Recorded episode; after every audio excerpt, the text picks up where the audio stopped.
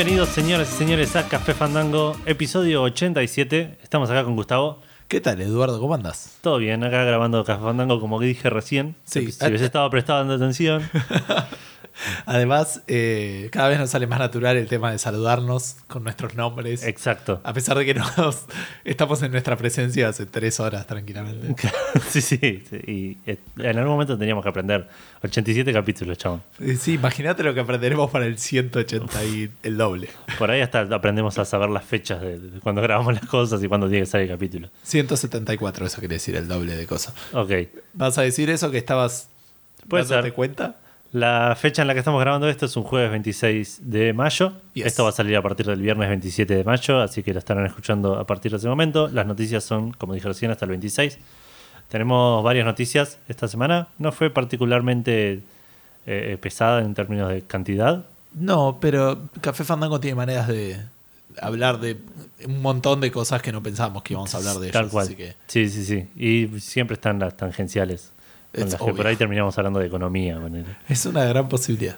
Así que, y hoy la plata, aparte, es un tema fuerte en las noticias de cosas. Así que, ¿quién te dice que Sí. no terminamos debatiendo el, el tema de las escalas de, la, gan- de ganancias? Eso sí, me parece un tema que, que podríamos dedicarle horas y horas y que nuestros oyentes van a estar más que contentos. Mal, zarpado. Se, se escucha re bien, chabón. Obvio. Con, con este audio que escuchar lo que, de lo que sea.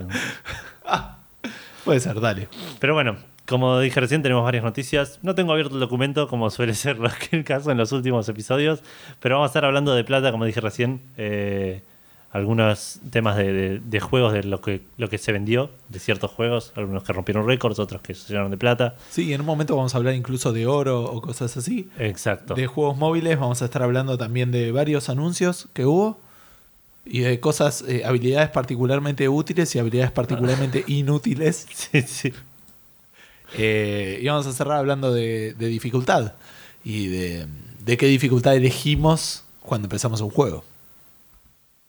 Sí, estoy pensando, me parece que me mandé una recagada. Eh, ¿Querés empezar a grabar de- desde cero? No, no, no. Debería empezar a grabar desde ayer miércoles, ponele. Cuando tendría que haber posteado la pregunta Fandango en Checkpointers. Mirá vos. Pero bueno, cosas que pasan, fue feriado. Un día, fue- me- estuve muy confundido. Eh, Está bien, sí, las fechas patrias confunden aparentemente. Pero bueno, antes de eso vamos a hablar de releases, antes de todas las noticias. Antes de las releases vamos a hablar de qué estuvimos haciendo en la semana y tenemos alguna noticia particular, una novedad curiosa para comentarles. Es verdad. Eh, antes de eso, vamos a hablar de eh, la pregunta Fandango. Antes de eso ya pasó, así que. No, la pregunta Fandango no es el juego del episodio. Las fechas patrias confunden, Estás ubicado en tiempo y espacio, ¿no? Más o menos. No del todo. Eh, antes de eso, vamos a hablar de, eh, como dije recién, el juego del episodio. ¿Qué era lo que antes de antes de- del juego del episodio vamos a hablar de cómo era que los caballeros del zodíaco volvían cuando eh, me sale Génesis, no es Génesis. Géminis, Géminis, Ge- chaval, es Géminis, un signo del zodíaco. Son 12, no son tantos. No sé, no creo en el zodíaco. Géminis, Géminis la mandaba a otra dimensión Sí, y, y cómo volvían. y no sé, mag- era como que caías en otra casa tipo 20 metros. tipo en otra dimensión era quedaba tan re cerca. Era una dimensión particularmente cercana. Pero, pero no había motivo, digamos. Eh, creo que O sea, una manera de volver, digo, no, no había una, una manera de. el único que la comía así era yoga y volvía porque, porque le sacaban la concentración al, al patriarca. Spoilers de los caballeros del Zodíaco, por cierto. ¿Y los otros nunca les hizo la habilidad esa? No, nunca. Tipo, no. Las sí. habilidades de los del Zodíaco eran. Pocas veces funcionaban. eh, At all. Excepto Excepto la las de- de los principales. Claro. Las demás eran como, sí, esto, te hago esto y, se- y nadie te va a poder salvar. Ah, Pero sí, en realidad sí te pueden salvar un montón de gente. Eh, El, cofre de hielo de, de, de Samus de Acuario, de, de, Samus, de Camus de Acuario, Sí. era tipo irrompible por los 12 caballeros de oro. O, o si no, lo rompías con la espada de Libra, qué sé yo. Y espérame, y el. Eh, para, el de Scorpio, bueno, ya vamos a dejar de hablar de Caballeros del Zodíaco, pero el de Scorpio era bastante. El de Scorpio no lo uso nunca, man, no existe, es, es alto bluff para mí. Pero, pero eh, tenía lo de Antares, que es la cerveza. Claro, Pero, era pero digo, eso. lo lo- Pero tenía las agujas escarlatas y cuando te tiraba tantas, si te tiraba el Antares, te morías. Es Antares siempre que la estaba por tirar dice, bueno, no te perdono. Ah, ok. Y los curaba. No la usó nunca, no existe, chabón. Los curaba lastimándolos más. Claro. tipo, te pincho acá para que te deje de sangrar. Genial. Bueno, Bueno, basta de Caballeros del Zodiaco, vamos a hablar del juego del episodio que es bastante lejos de los Caballeros del Zodiaco. Crazy Uber. Eh, sí, el juego del episodio es un juego que corresponde al número de episodio, que según un libro que tenemos de la historia ilustrada de los videojuegos, Yes. 151 videojuegos. Por ahora estamos lejos de llegar al límite de eso y de ver cómo lo vamos a resolver. Creo que ya habíamos pensado algo. Sí, Problema del Gustavo y Edu del super, super futuro. Mal. Eh, así que el juego de esta semana, es el juego 87, Sí. es el Crazy Taxi. Sí, no estamos haciendo trampa esta semana, es el no, que corresponde. es el que corresponde. Es el primer juego de media página que tenemos en Café Fandango. Sí. Siempre nos quejamos que Parappa de Rapper tuvo dos y Diablo tuvo una, creo, o algo así. Sí, Half-Life también. Half-Life tuvo una, el Crazy Taxi tuvo media. ok. Así que podría ser peor. No nos estamos quejando igual. No, no, para nada. Es un juego que salió en 1999 para arcades. Sí. Después se porteó para Dreamcast y después se porteó para un montón de lugares más. Entiendo que no sé si no está para incluso para PC. Para Steam está eh, o- o- 89% seguro lo puedes comprar en Steam. Ok, 87% hubiese sido más apropiado. Bueno, pero ya está, ya lo dije. Pero el juego lo hizo Sega AM3. No hay mucho para comentar de este juego. De vuelta tiene media página y no cuenta mucho al respecto. No hay muchas eh, novedades. Más que al chabón se le ocurrió una vez que estaba manejando y estaba trabado en tráfico. Y tuvo la idea de hacer un juego en el cual tenías que tipo, evitar el tráfico de maneras locas. Está bien. Eh, y cuando lo, lo- le, le agarraron el, la idea al chabón, lo Sí. pusieron en Sega M3 a, con 12 programadores y artistas a hacer el juego, que los 12 estaban totalmente en contra de hacer un juego sobre taxis. Pero eventualmente lo hicieron y salió y fue un exitazo que supuestamente si la tenías re clara, con una ficha jugabas hasta una hora. wow. Así que era bastante bien. Igual te la tenías que tener re clara. Sí, para si tener no, el juego te duraba 3 minutos. Ya te gastaste toda la plata Claro. que tenías en, en cosas. Yo lo jugué en Dreamcast. Yo, claro, lo jugué un poquito en Dreamcast en un amigo y alguna Sí, vez empecé, lo de haber jugado diciendo, wow, ahora puedo jugar Crazy Taxi y lo jugué una vez, poner. Es un juego que siempre me llamó la atención, nunca fui suficientemente bueno y eh, esa es toda mi historia. Bueno, lo que decía, Crazy lo que decía el libro es que llamaba la atención, que es un juego como el opuesto a, a- a las fetch quests, en las que el que te da la quest lo tenés que llevar a un lugar en vez de traerle algo de algún lado. Claro, está muy bien. Es que no sé, me pareció una, una observación curiosa. Sí, sí, aparte era estéticamente muy agradable. Sí. Eh, Nada, estaba bueno. Era, era entretenido, era lo, que- lo que tenía que ser un juego de por ahí en ese momento, que era Un juego de arcade. Claro, Es, es un muy buen juego de arcade y después porteado a una consola que también funcionaba bien. exacto. Pero me imagino que algún día, el, el otro día hablaron particularmente en Special News de, de los arcades. Me dieron ganas en algún momento, por ahí les robamos la idea, hablamos de, de arcades. Pero eh, me suena que debía ser un juego mucho más emocionante con plata de por medio. Que era algo que le pasaba a muchos arcades, ¿no? Probablemente. Si, si jugás por tu plata es como que. Sí, sí, ¡ah! eh, Tiene otro peso. Es como Claro, que- sí, sí, sí. medio y, a- y sabés que es algo relimitado aparte. Es algo Claro. que le pasaba por ahí a los simuladores de, de Mame o de, o de Neo Geo, ponele. Sí. Que saber que tenés eh, continuous ilimitados o créditos ilimitados Te hace jugar peor. te rompe el juego. Y, pero aparte, la, la- la sensación en el Crazy Taxi, digo, de llegar a los próximos, eh, para él, en menos de 5 segundos a tu objetivo, pero llegar y tener otro y seguir jugando. Claro, porque aparte no es que no era, es un juego que tenía la peculiaridad de que no terminabas un no llevabas un chabón y automáticamente estabas llevando a otro. Claro. Terminabas y estabas apurado por conseguir al próximo chabón que ibas a llevar. Claro. Era como que tenía toda una cosa de, de necesito yo encontrar la manera de poder seguir Mis jugando. clientes. Claro. Pero por fuera de eso, a lo que voy es. eh, la sensación ahí de extender el tiempo era fantástica. Bueno, es el- era, algo- era como ganar en el casino. Lo mismo en el Gauntlet cuando encontrabas comida. Era Claro. ganar plata. Sí, o sea, sí. era eso. Sí, sí, el Daytona cuando jugabas de a uno, cada vez que dabas vuelta te sumaban tiempo. Claro. Entonces dar una vuelta más era ganar más vueltas con él. Sí, sí, era eh, el equivalente de ganar plata. Pero bueno, no importa. Eh, Dije que tenía ganas de hablar de los arcades. eh, y estamos hablando de plata igual, está bueno. Sí, es es- bastante temático este. bastante temático al- a este episodio. Pero bueno, ¿querés empezar contándonos qué hiciste esta semana? ¿Estás seguro que no querés hablar de las tablas de ganancias? Sí, no, prefiero hablar de, los- de No juegos. en este momento. Bueno, gasté plata hablando de lo- los juegos que estuve jugando esta semana. Eh, el- me puse a paviar, yo estaba mirando, de vez en cuando chusmeo las ofertas eh, que tiene Nintendo, Ujú. que no suelen ser muy buenas ofertas, por lo tanto estoy más pendiente a ellos. Lo mismo pasa con, con PlayStation. A veces compro cosas que en PC no las compraría ni por la mitad de valor. Claro, porque sabes que no van a estar mucho más baratas ni, ni al mismo precio pronto. Exacto. Y después dije, bueno, voy a, voy a chusmear en la 3DS, porque lo había visto en la Wii U en vez de en la página que puedo ver todo. Y dije, voy a ver en la 3DS a ver si hay algo copado. No había algo copado. Dije, ah, mira, estaba lo de Virtual Console, que agregaron algunos juegos. Sí. Yo sé que hay un par que me interesan, como por ejemplo el Link to the Past. eh, y algunos otros juegos por ahí viejos de NES o de Super Claro. Nintendo que yo no, no tuve la oportunidad de jugar. Está el Lufia, que es un juego que recuerdo con cariño, pero no recuerdo. Sí, es, yo creo que es un juego que me gustó mucho cuando lo jugué, pero que hoy no lo podría jugar. No, pero no sé. En portátil yo, los RPGs me, me caen muy bien. Pero igual tengo infinitos juegos para jugar en portátil. Así Por cierto, que, yo le decía Lufia. No, no sé cómo le decía yo. No. Puede ser que le haya dicho Lufia cuando era chico. No importa, tampoco me acuerdo bien de qué era. Pero por fuera de eso, eh, había un juego que yo pensé que no estaba y que yo había dicho, ojalá en algún día lo saquen. Y lo sacaron y lo compré. Y es el juego de cartas de Pokémon para Game Boy. Bien. Así que, y ya lo terminé. Pero creo que habré jugado poner 6 horas. Me hice un mazo, que es el mazo con el que siempre juego, que es un mazo de agua. ¿Te acordabas tipo el mazo que... Más o menos, sí, siempre uso las mismas Más cartas. o sí. menos. Y hablando de que este episodio no va a terminar más. Eh, usé el mazo que usaba siempre, que usaba Pokémones de agua. Y, y eso, y Blastoise y un par de, de más. Blastoise, ¿en serio, chavos? El chabón, creo que decir Blastoise. Es horrendo Blastoise. Pero se llama así. No, Blastoise lo banco a muerte. Blastoise. eh, no. Eh, me falta un par más. Esperá, eh, los importantes es ese, es Kangaskhan y Yarados, obviamente, y el, el pajarito Articuno. Yo le digo Gyarados. ok. Eh, y bueno, pero nada, lo estuve jugando, me divertí. Le, le gané a todos ridículamente fácil. Tipo, el mazo todavía no tengo todas las cartas que me Yo gustan. creo que lo jugué muy poquito y me rompieron el culo enseguida cuando era pibe. Y Me dije, gusta- "Ah, esto no es lo mío. Estaría bueno que lo compres y que lo juegues, cosa que no va a suceder ninguna. ¿Qué prefieres, que compre ese o el hielo?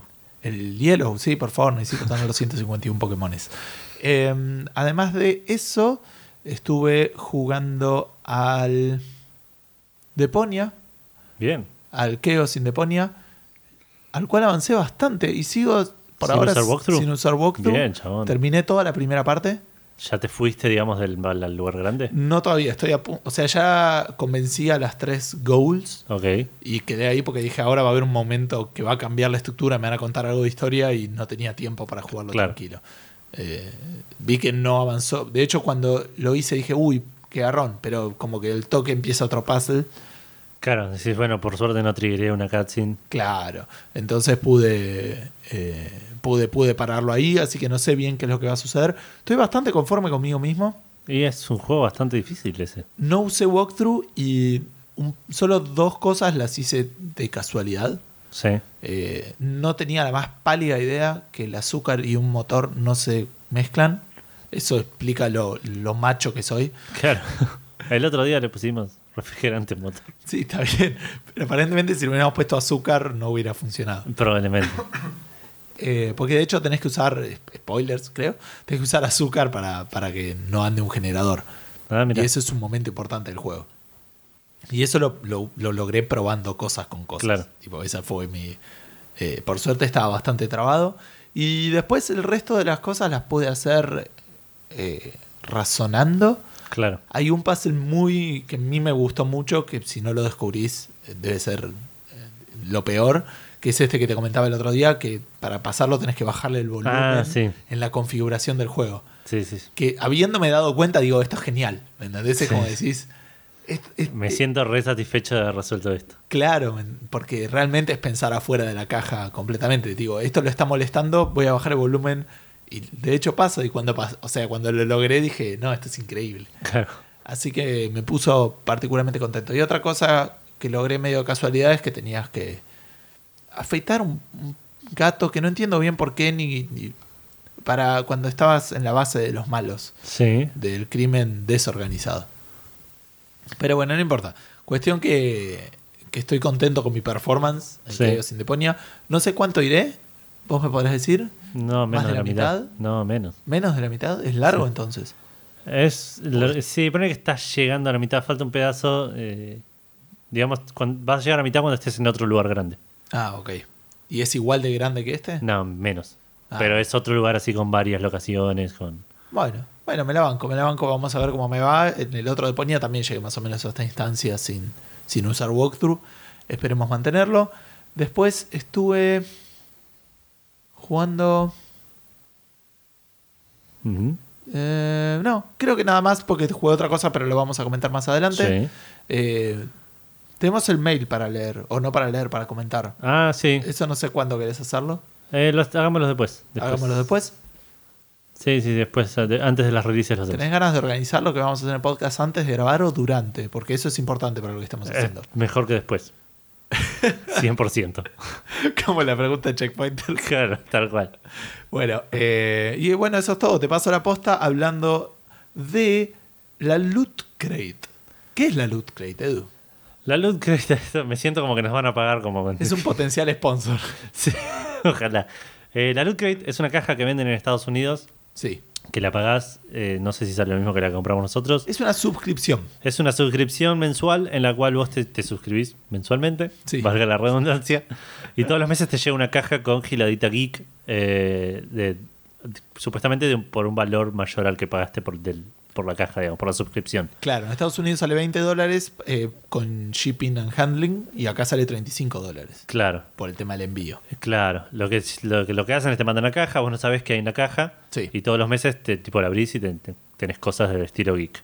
Sí, sí, sí. Y ahora habían sacado una especial. Claro, este año arrancaron a, sa- a sacar una exclusiva de gaming. Todos de cosas de gaming. Que son, usualmente son cosas de merchandising o cosas así. Sí, Que suelen tener a veces cosas eh, de, de exclusivas para la caja que no se consigue en otro lado. ajá. Eh, la pedimos el mes pasado. Sí, Nos llegó, obviamente la tuvimos que ir a buscar a aduana. sí. Pero no fue tan terrible como pensé. Que tipo yo creí que nos iban a cobrar un montón y no nos cobraron tanto.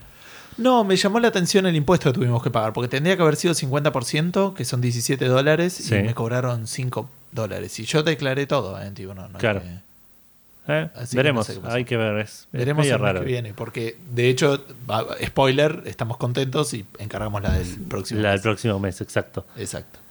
Em, Pero bueno, queríamos hablar un poco de, de que pudi- lle- llegó la caja, la fuimos a buscar, la tenemos acá, la pudimos abrir Sí. y queríamos contarles cosas que nos trajeron porque de vuelta estábamos bastante satisfechos con cómo... Yo estaba particularmente preocupado de que sean muchas cosas de, de- de juegos que no nos gustan o, o medio pedorras, tipo que abrirla y decir "Mm, esto no me interesa nada. bueno, era una, era una Digamos, prueba. el- era el- lo queríamos probar primero para ver si llegaba Sí. Y segundo para ver si realmente estaba bueno lo que mandaban, porque lo habíamos escuchado nombrar un montón y nos parecía genial, pero nunca lo habíamos visto, digamos. Claro, claro. Sí, yo también compartía tu, tu temor respecto de. Cual. La- el razonamiento que teníamos era algo nos va a gustar y si no se, se puede vender. Claro. Que no es el razonamiento que tuvimos cuando lo abrimos igual después, pero ya vamos No, a comentar algo al respecto. Sí, sí. Pero bueno, ¿querés comentar un toque que, que llegó? Bueno, lo primero que sacamos fue una linda remera del Bioshock 2. Sí. Eh, Lástima el juego. Lástima que es el 2, tipo, de los tres que hay, el peorcito. Eh, sí, sí, sí, el peorcito de los Bioshock, pero bueno, esa me, me la voy a quedar yo porque jugué al Bioshock 2. Claro. Y Tiene sentido. En, en nivel de gameplay estaba bueno, no, la historia era malísima, pero Claro. tenía un par de ideas copadas por ese lado. Eh, después vino un... eh, uy, teníamos el librito por acá en algún lado. Hoy sí quedó súper lejos en otra dimensión. Bueno, tenemos como una especie, como un cuadrito medio, pero de metal, así chiquitito. Como Sí, una- es un, es un metal art, eh, como una especie de, sí, de cuadro de metal. una litografía, creo que Eso, una cosa exacto, así. una litografía de metal. Exacto, de metal del Fallout, así que adivínense quién se ¿Quién la quedó. se la está quedando? Del Fallout 4. Del eh, FIFA no llegó nada, chicos. Del FIFA no llegó nada.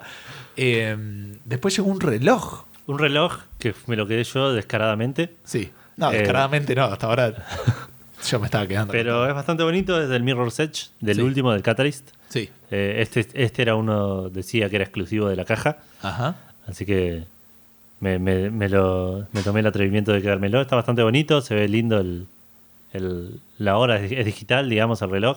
Sí. Y como que es todo, todo negro, apretas un botón y se ilumina y te muestra la hora. Apretás la pantalla. Claro, aprendí a configurarlo porque estaba dos horas atrasado o Bien. adelantado. Sí. Y, y ya dice la hora bien y tiene otra, tiene horas, segundos y algo más que no sé qué es. que aparte, igual, de- de- lo único malo de este reloj es que no se lee del todo bien el último número porque tiene como un... el tatuaje de Faith lo tiene como puesto en la pantalla. Ah, re útil, ¿eh? Sí, es mal. Pero bueno, es bonito. Como, si, si está apagado parece una pulsera negra. Que Claro. no es, no es del todo fea ni para nada femenina. Después hay algo que estás este, usando en este momento, además de... Sí. Vos estás vestido por... Estoy vestido por... Hoy me viste Loot Gaming. Te falta la remera del Bioshock. Claro. Sí, de hecho me acabo de acordar, me olvidé que lo tenía puesto, que es un gorrito de Resident Evil que dice Stars, Claro. que es el, el, el- grupo militar o policial de- del punto de, de Raccoon City. Sí, dice Raccoon Police Dep. Exacto. Eh, es la de- creo, creo que es como un... ¿Cómo se dice? Un, un escuadrón especial de, de la policía de Raccoon City. Bien, dale. Y después creo que tenemos unas dos cosas más, si no me equivoco. Dos cosas más. No, creo que dos. Está el pin, había un, Un pin, pin de metro, de Metro, del juego Metro. que no nos interesaba a ninguno de los dos. No, y un eh, pendrive. Y un pendrive de Muy 16 copado. GB de The Division. Exacto, pero no es un pendrive así normal, sino que en realidad es un rifle, un rifle tipo una, Una- claro, como una especie de, de- de- de rifle de asalto. Exacto, y el cargador se sale y es el y pendrive. pen- es el pendrive, es el USB. Así que, nada, muy bueno. La verdad Sí. me, me puso muy contento. Se ve muy lindo, digamos. Es, es, agradable, claro, sí. Me- yo me quedé muy satisfecho y estoy ansioso porque llegue la próxima. Que va a faltar un montón aparte. Probablemente sí, a mediados de junio, probablemente llegue, a finales de junio. Sí, porque aparte la van a shipear un poco más tarde porque la pagamos tarde. Exacto. Pero bueno, hay algunas de estas cositas, particularmente las últimas dos. Sí, que por ahí vamos a hacer algún sorteo o algo así, así que si están interesados, presten atención a la fanpage Sí. de Twitter. Sí, igual probablemente lo mencionemos el, el, eh, el episodio que viene cuando lo tengamos un poco más. Sí, sí, sí, esto es Armado. reciente de ahora, hace unas horas, así que Claro. durante Pero- la semana estamos, vamos a estar viendo cómo hacerlo y, y se vendrá el, el primer sorteo importante en Café Fandango. Sí, porque aparte me gusta, pues es una cosa física, digamos, no es un Sí, juego sí, sí. digital. Que, Claro. que igual está recopado, siempre que Y es algo no, no, no fácilmente conseguible, digamos. Claro, y además es un pendrive, chabón. Tal cual, es útil, funcionalmente útil. El pin, bueno, nada, es el premio consuelo. claro, Ah, para si te gusta el metro o los pins, claro. Pero bueno, eh, una vez hablado de esto, voy a hablar de qué estuve haciendo yo esta semana. dale. Primero que nada voy a sacar el, el- el elefante en el cuarto, como se suele decir. Terminé el Uncharted 4. Ajá. Excelente, excelente, excelentísimo juego, el mejor Uncharted de la historia de los Uncharted. Ah, mira vos. Eh, sí, está bastante bien eso que dije. Eh, no, es posta que es un excelente juego. Me, me encantó de, de- de punta a punta, no tiene desperdicio. Sí. Eh, tuvo un par de partes medio tediosas, Porque, pero más que nada porque soy medio paja, que es la parte de stealth. Porque algo que no sé si mencioné en algún momento es que tiene, tiene mucho stealth el juego, se tiene... Así como en los Uncharted anteriores, llegabas a una parte donde de- sospechosamente había bloquecitos por todos lados y decís, "Mm, acá me puedo esconder. ¿Será que me voy a tener que cagar a tiros con minorías?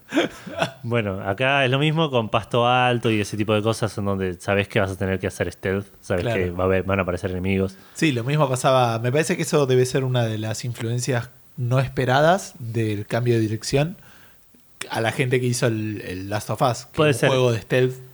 como Puede se ser. por ahí ese me, me llama mucho la atención y me gustaría saber hasta qué punto lo cambiaron, porque el producto final es bastante excelente y no sé qué tan diferente sería la dirección original. Acordate que veían que tenido que la historia la reescribieron bastante, Claro. tuvieron que refilmar y regrabar Por eso. cosas. Pero bueno, eh, algo que pasó con el Last of Us, igual. eh, no- sí, no voy, a hablar de Last of Us spoilers, pero es un gran juego que la- si no lo jugaste deberías jugarlo y no quiero cagárselo a nadie. Dale, dale. Eh, pero bueno, volviendo al Uncharted, algo que me gustó del stealth es que no es obligatorio, pero te lo, eh, te lo fuerzan en cierto sentido Digamos, a través vale de la, dificultad. Vale la pena. Claro. digamos, Hacerlo bien. Sí, exacto. Tiene un sistema en el cual vos tagueás a los enemigos y sabes más o menos dónde están todo el tiempo, si los viste ya, eh, lo cual lo hace bastante más, más llevadero. ¿Lo explican por qué? Porque Drake tiene alta No, no, es pura, pura UI. Es Ah, tipo, ok. lo señalás, le apuntás y apretás un botón y te lo marca como eh, este ya lo viste. Ah. Supongo que para hacerlo más fácil, porque una particularidad que tiene es que los enemigos no son tan predecibles. Ajá. No están siguiendo un patrón constantemente, si bien se suelen mantener en una zona, por ahí un enemigo de repente le pinta ir por otra parte y se cruza con vos, o por ahí pasó por acá y estás esperando que vuelva a pasar y no pasó más. Claro. Como que tiene ese tipo de cosas que están buenas, lo hacen menos estructurado, menos cuadrado el asunto. Y si la cagás, no está todo perdido, pero se te va a hacer más complicado, lo cual te, te alienta a tratar de hacerlo bien desde el lado de stealth. Otra cosa que me interesó muchísimo es que no hace falta matar a todos.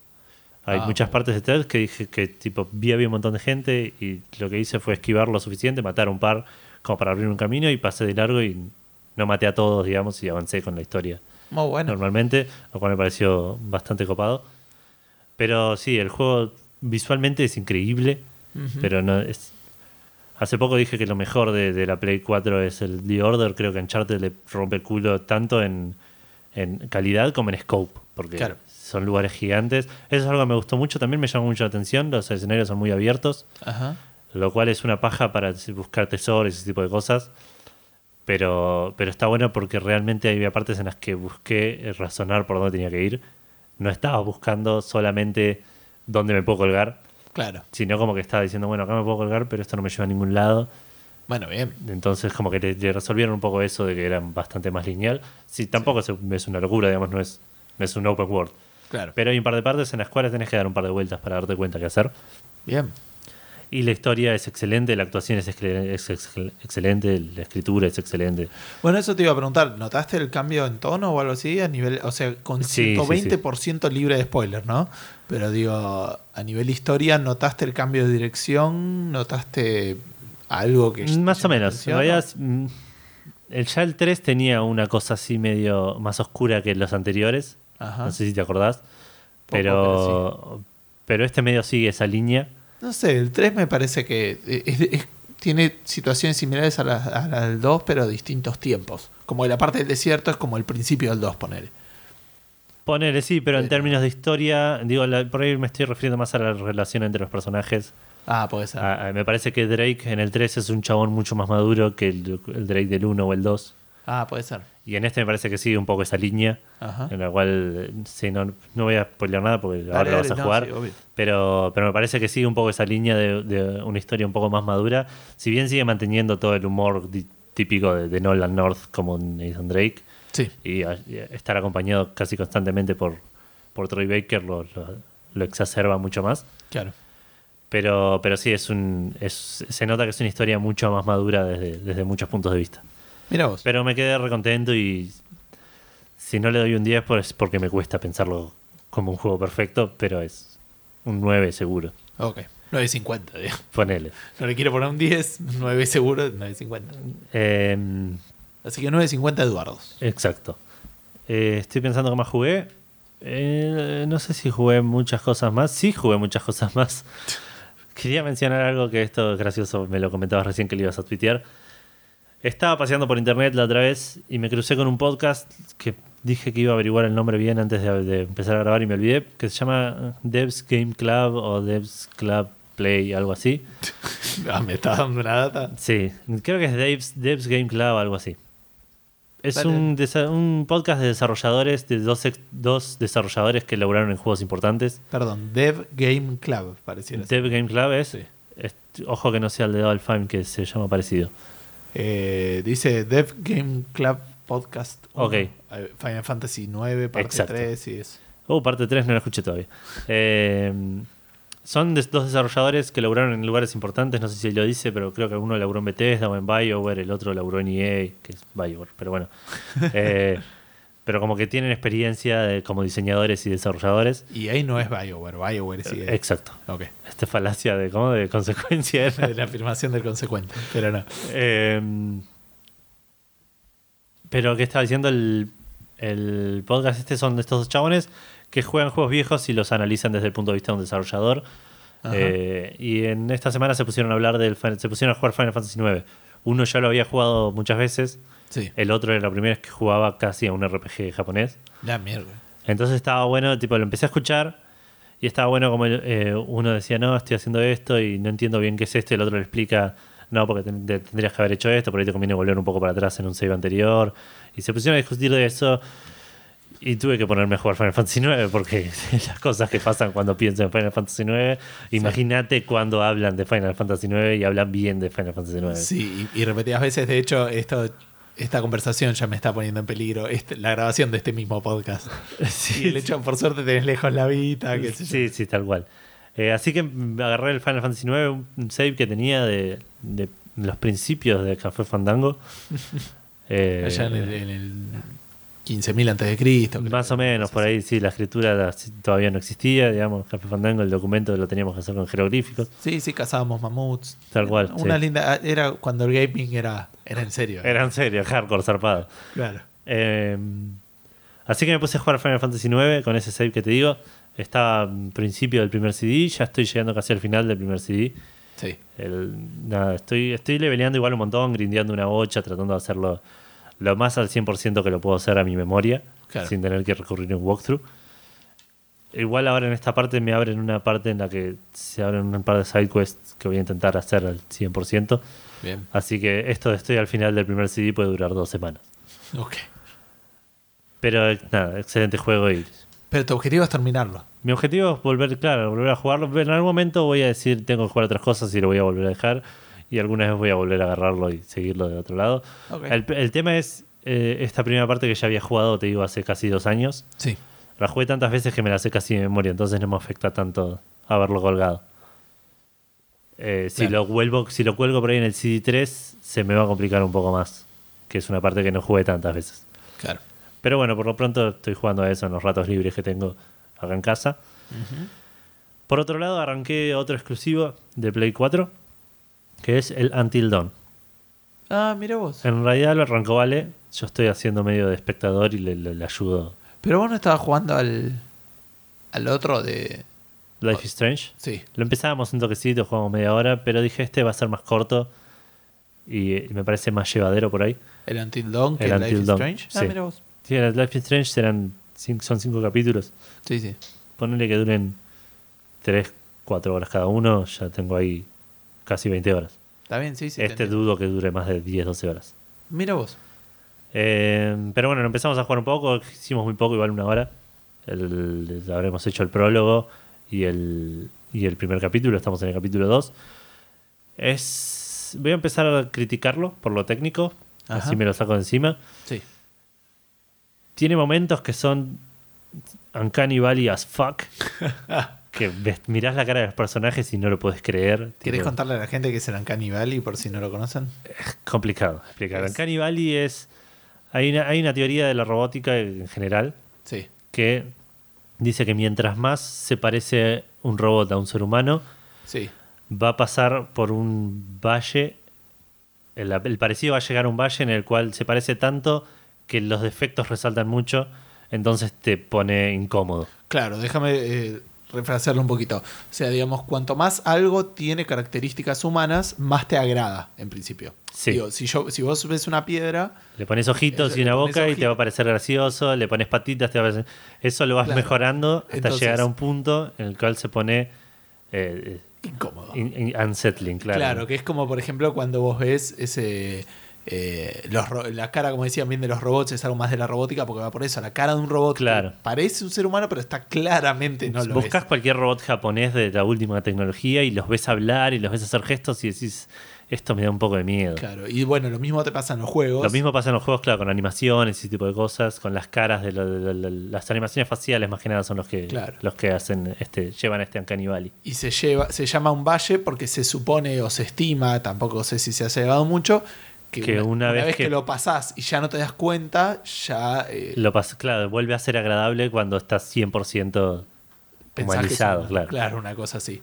Eh, por eso hay, eh, no sé cómo decirlo, hay algunas animaciones que se ven mucho mejor, o sea, no, se sienten mucho mejor Claro. con animales que están humanizados, pero Bueno, a mí claramente para- no son humanos. Por eso por ahí un juego que.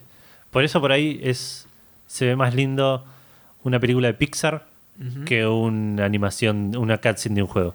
Claro, Porque la anima película de Pixar está, no está tratando de, de emular tanto a un humano y por ahí el juego sí. sí, Y esas, co- esas diferencias que al ser pocas son tan notorias, claro, eh, te, te- te- te hacen sentirte incómodo viéndolo. sí. Pero bueno, este juego sufre mucho de eso cada tanto. Ajá. Algunas animaciones faciales, algunas actuaciones que no están del todo. Si bien el juego me parece que busca un poco de eso, es, es- el juego es básicamente Scream. Digamos, es una oda a las películas de terror de los 90, Ajá, en la que son tipo todos adolescentes y un asesino suelto. sí. Entonces me parece que juega un poco en eso medio a propósito. Los personajes. Está bueno como te los presentan los personajes, los manejas a todos en cierto momento, punto del juego. Ah, sí, sí, sí, eso me habían Eh, dicho. Entonces te presentan un personaje y te dicen, este chabón es así, es gracioso, es serio, es inteligente, esta es eh, persuasiva, es eh, tenaz, ponele, te dan como ciertas características. Y a medida que las vas usando, vas tomando decisiones en las conversaciones o en las acciones que haces. Sí. Eso cambia las interrelacion- interrelaciones entre los personajes. Claro. Y eso probablemente afecte a lo que pase más adelante en el juego, quién sobrevive, quién no. Imagino cosas como, no sé, te trataste mal a este, después tienen que trabajar juntos y por ahí no confían tanto. Cosas. Me imagino así, tipo superficialmente hablando. Sí, a nivel de gameplay hay potencial, digamos. Claro, otra cosa muy interesante eh, que me llamó la atención, la historia está contada medio rara, la cual empieza con un prólogo, después empieza el juego, ¿verdad? Pero en el medio, entre cada capítulo, tenés como una entrevista con un psicólogo o un psiquiatra, que te hace preguntas, que te pide que respondas honestamente y que sospecho que las, re- las, respuestas que das van a afectar en el juego. Está bueno eso. Es como pasaba en el. Me sale que. El que empezaba. Catherine. Claro, una cosa así. Pero este me parece que es, al ser un juego más de miedo, más de terror, no sé, poner el, el chabón en un momento te pide que vayas eh, eligiendo entre dos imágenes cuál te molesta más, cuál te da más miedo. Me imagino que eso lo va a usar más adelante para eh, usar esos elementos que vos respondiste en tu contra. ¿no? Ay, no. No, porque lo juego, ese- de vuelta lo estás jugando, vale. Ese Yo osito como- rosa, ese osito rosa me asusta Oh, mucho, ¿no? Qué miedo esa hamburguesa que se ve deliciosa. Em, pero nada, me llamó la atención eso. eh, el- hay un par de actores, creo que la mayoría son actores reales, Ajá. hechos con motion capture y, y face capture. Sí. Pero lo, que iba a decir es que hay un par que son conocidos. Está esta minita Hayden Panettiere, que no sé si era una minita de Disney o algo así, pero que es una actriz bastante conocida. El psiquiatra también es un chabón conocido que no me puedo acordar de dónde lo ubico. Ajá. Pero son todos actores, digamos, reales. Y el juego por ahora está, está bien, todavía no pasó nada grave. Como que está todo, están ar- armando la atención. De hecho, tiene un par de, de sustos así de repentinos, forzados, como si se hacen jodas entre ellos los personajes. Está bien, bien película de terror, ¿no? Claro. Y en términos de gameplay, es el Heavy Rain de esta generación. Es, Ah, es- ese estilo de juego, digamos, en el cual vas eh, haciendo cutscenes, em, quick time events y trata- eh, mo- moviendo, eh, interactuando con el, con el ambiente de manera medio semi-real con el joystick, digamos. Claro. Así que estoy bastante contento, estoy bastante interesado en seguirlo. Probablemente lo siga esta semana. Estoy pensando si jugué algo más, pero creo que no, así que voy a hablar que jugué. Ah, sí, jugué FIFA, ascendí, estoy en la tercera división de Inglaterra. Bien. Eso es todo, no, no empecé la siguiente temporada todavía. Está bien. Pero ya estás cómodo con la máxima dificultad. Eh, sí, sí, sí. Hay que ver ahora que supuestamente son equipos más difíciles. Salí campeón de una copita de leche que se juega ya con las divisiones más. ¿Una qué? eh, así se le dice cuando es una copa que no le importa a nadie. Ah, mira. Es una copa que juegan los, los equipos de las divisiones más, más abajo, digamos. Claro, la tercera y la cuarta, creo. Eh, bueno, pero jugaste con gente de la Y le- tercera. claro, le gané la final a un equipo de la tercera. Bien. Así que bien, estoy satisfecho con eso también. Eh, pero no empecé todavía la siguiente temporada. Ya Ok. veré qué hago con eso. Eh, y después estuve jugando y esto. Lo ten- sí, ya- ahora lo teníamos que decir o íbamos a Sí. hablar de primero del mail. No, ese hagámoslo después de la, antes de las noticias. Y después Bueno, de me parece releases. excelente. Eh, también estuve jugando uno de las releases de esta Me semana. encanta porque la gente la, la- tipo, la dejaste en vela como diciendo, estuve jugando, ay, no sé si se lo voy a decir. No a ver. ¿te, te digo no te digo? Dudo. bueno, estuvimos jugando ambos dos eh, Overwatch, una de las releases importantes de esta semana. Sí, estuvimos overwatcheando. Estuvimos Overwatching. Eh, ya habíamos jugado la beta Sí, y el, el juego es básicamente lo mismo. es lo mismo. Eh, tipo, es claro, exactamente lo mismo. Sí. Así que no hay mucho más para decir, pero estoy bastante satisfecho. Tenía miedo de, de- de- pues lo compramos, obviamente. Si no, Sí. no se pueden jugar las cosas. Sí se pueden jugar, pero es un juego online, digamos, no sé si es tan pirateable. No creo que el Overwatch sea pirateable en No. esta instancia. No, no, por ahora habrá que ver. Por ahí lo podés jugar contra la IA y qué sé yo. Eh, pero bueno, lo compramos y yo tenía miedo de haberlo comprado y, y ponerme a jugar y que me rompan el culo y decir esto no es para mí y no jugarlo nunca más. Sí.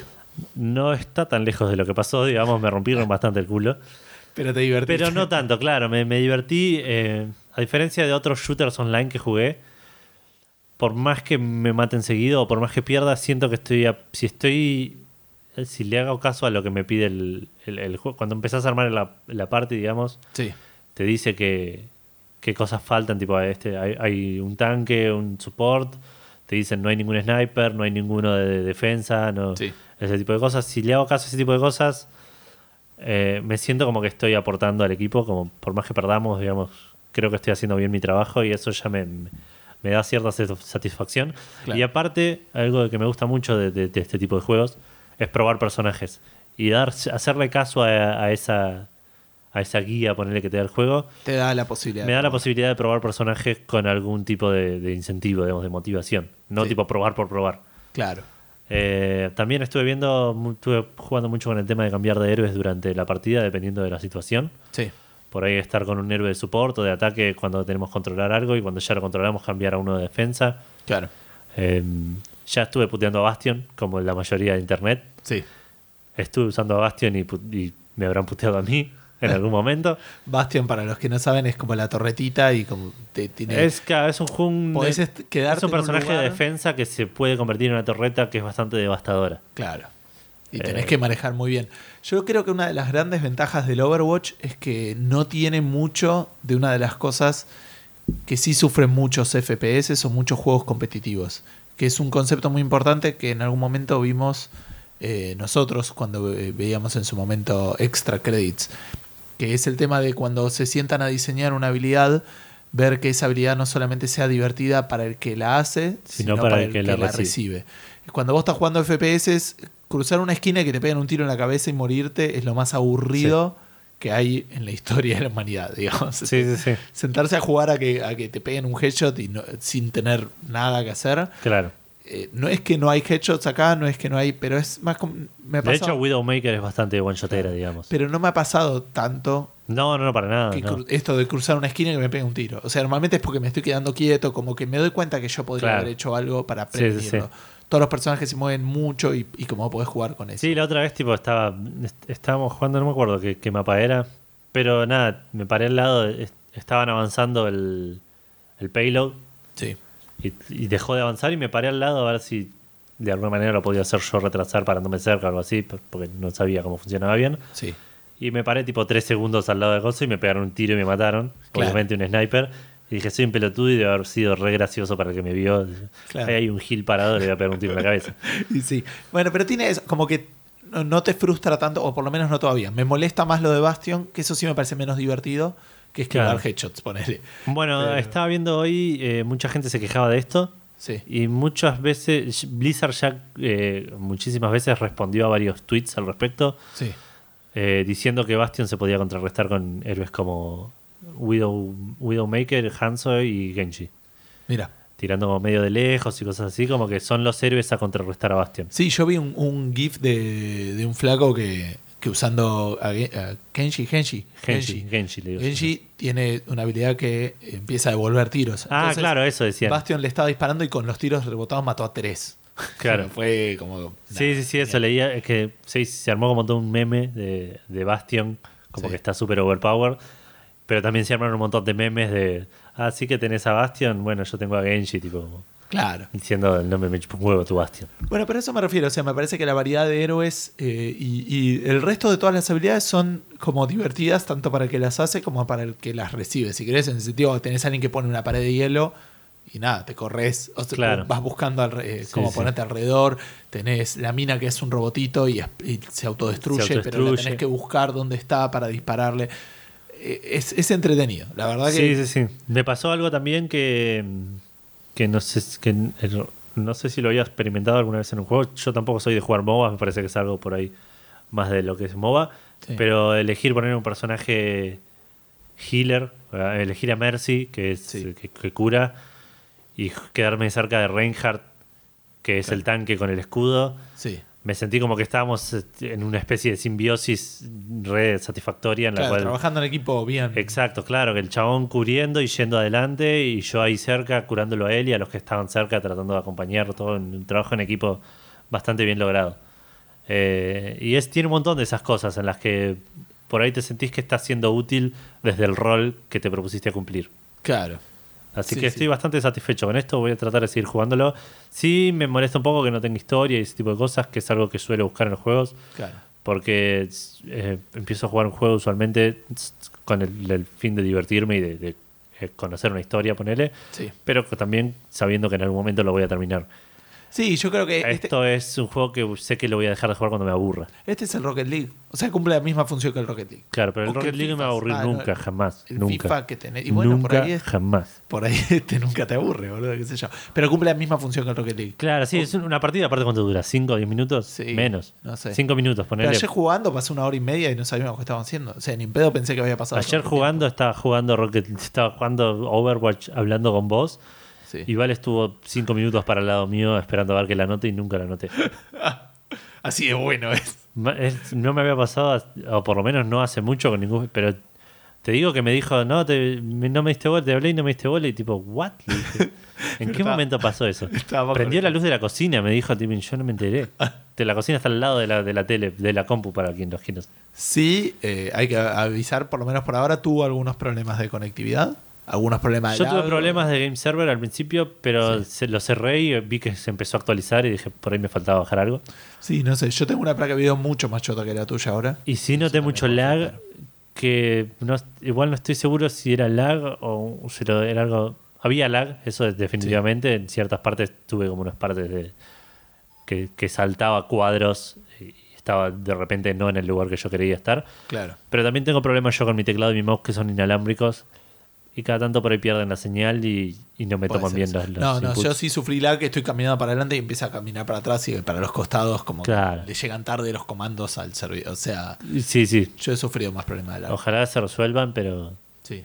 Hablando de un poco de la beta que era igual al juego, ya que estamos, metemos una, una breve noticia acá respecto de unas estadísticas que sacaron de la beta. Ujú. Que este.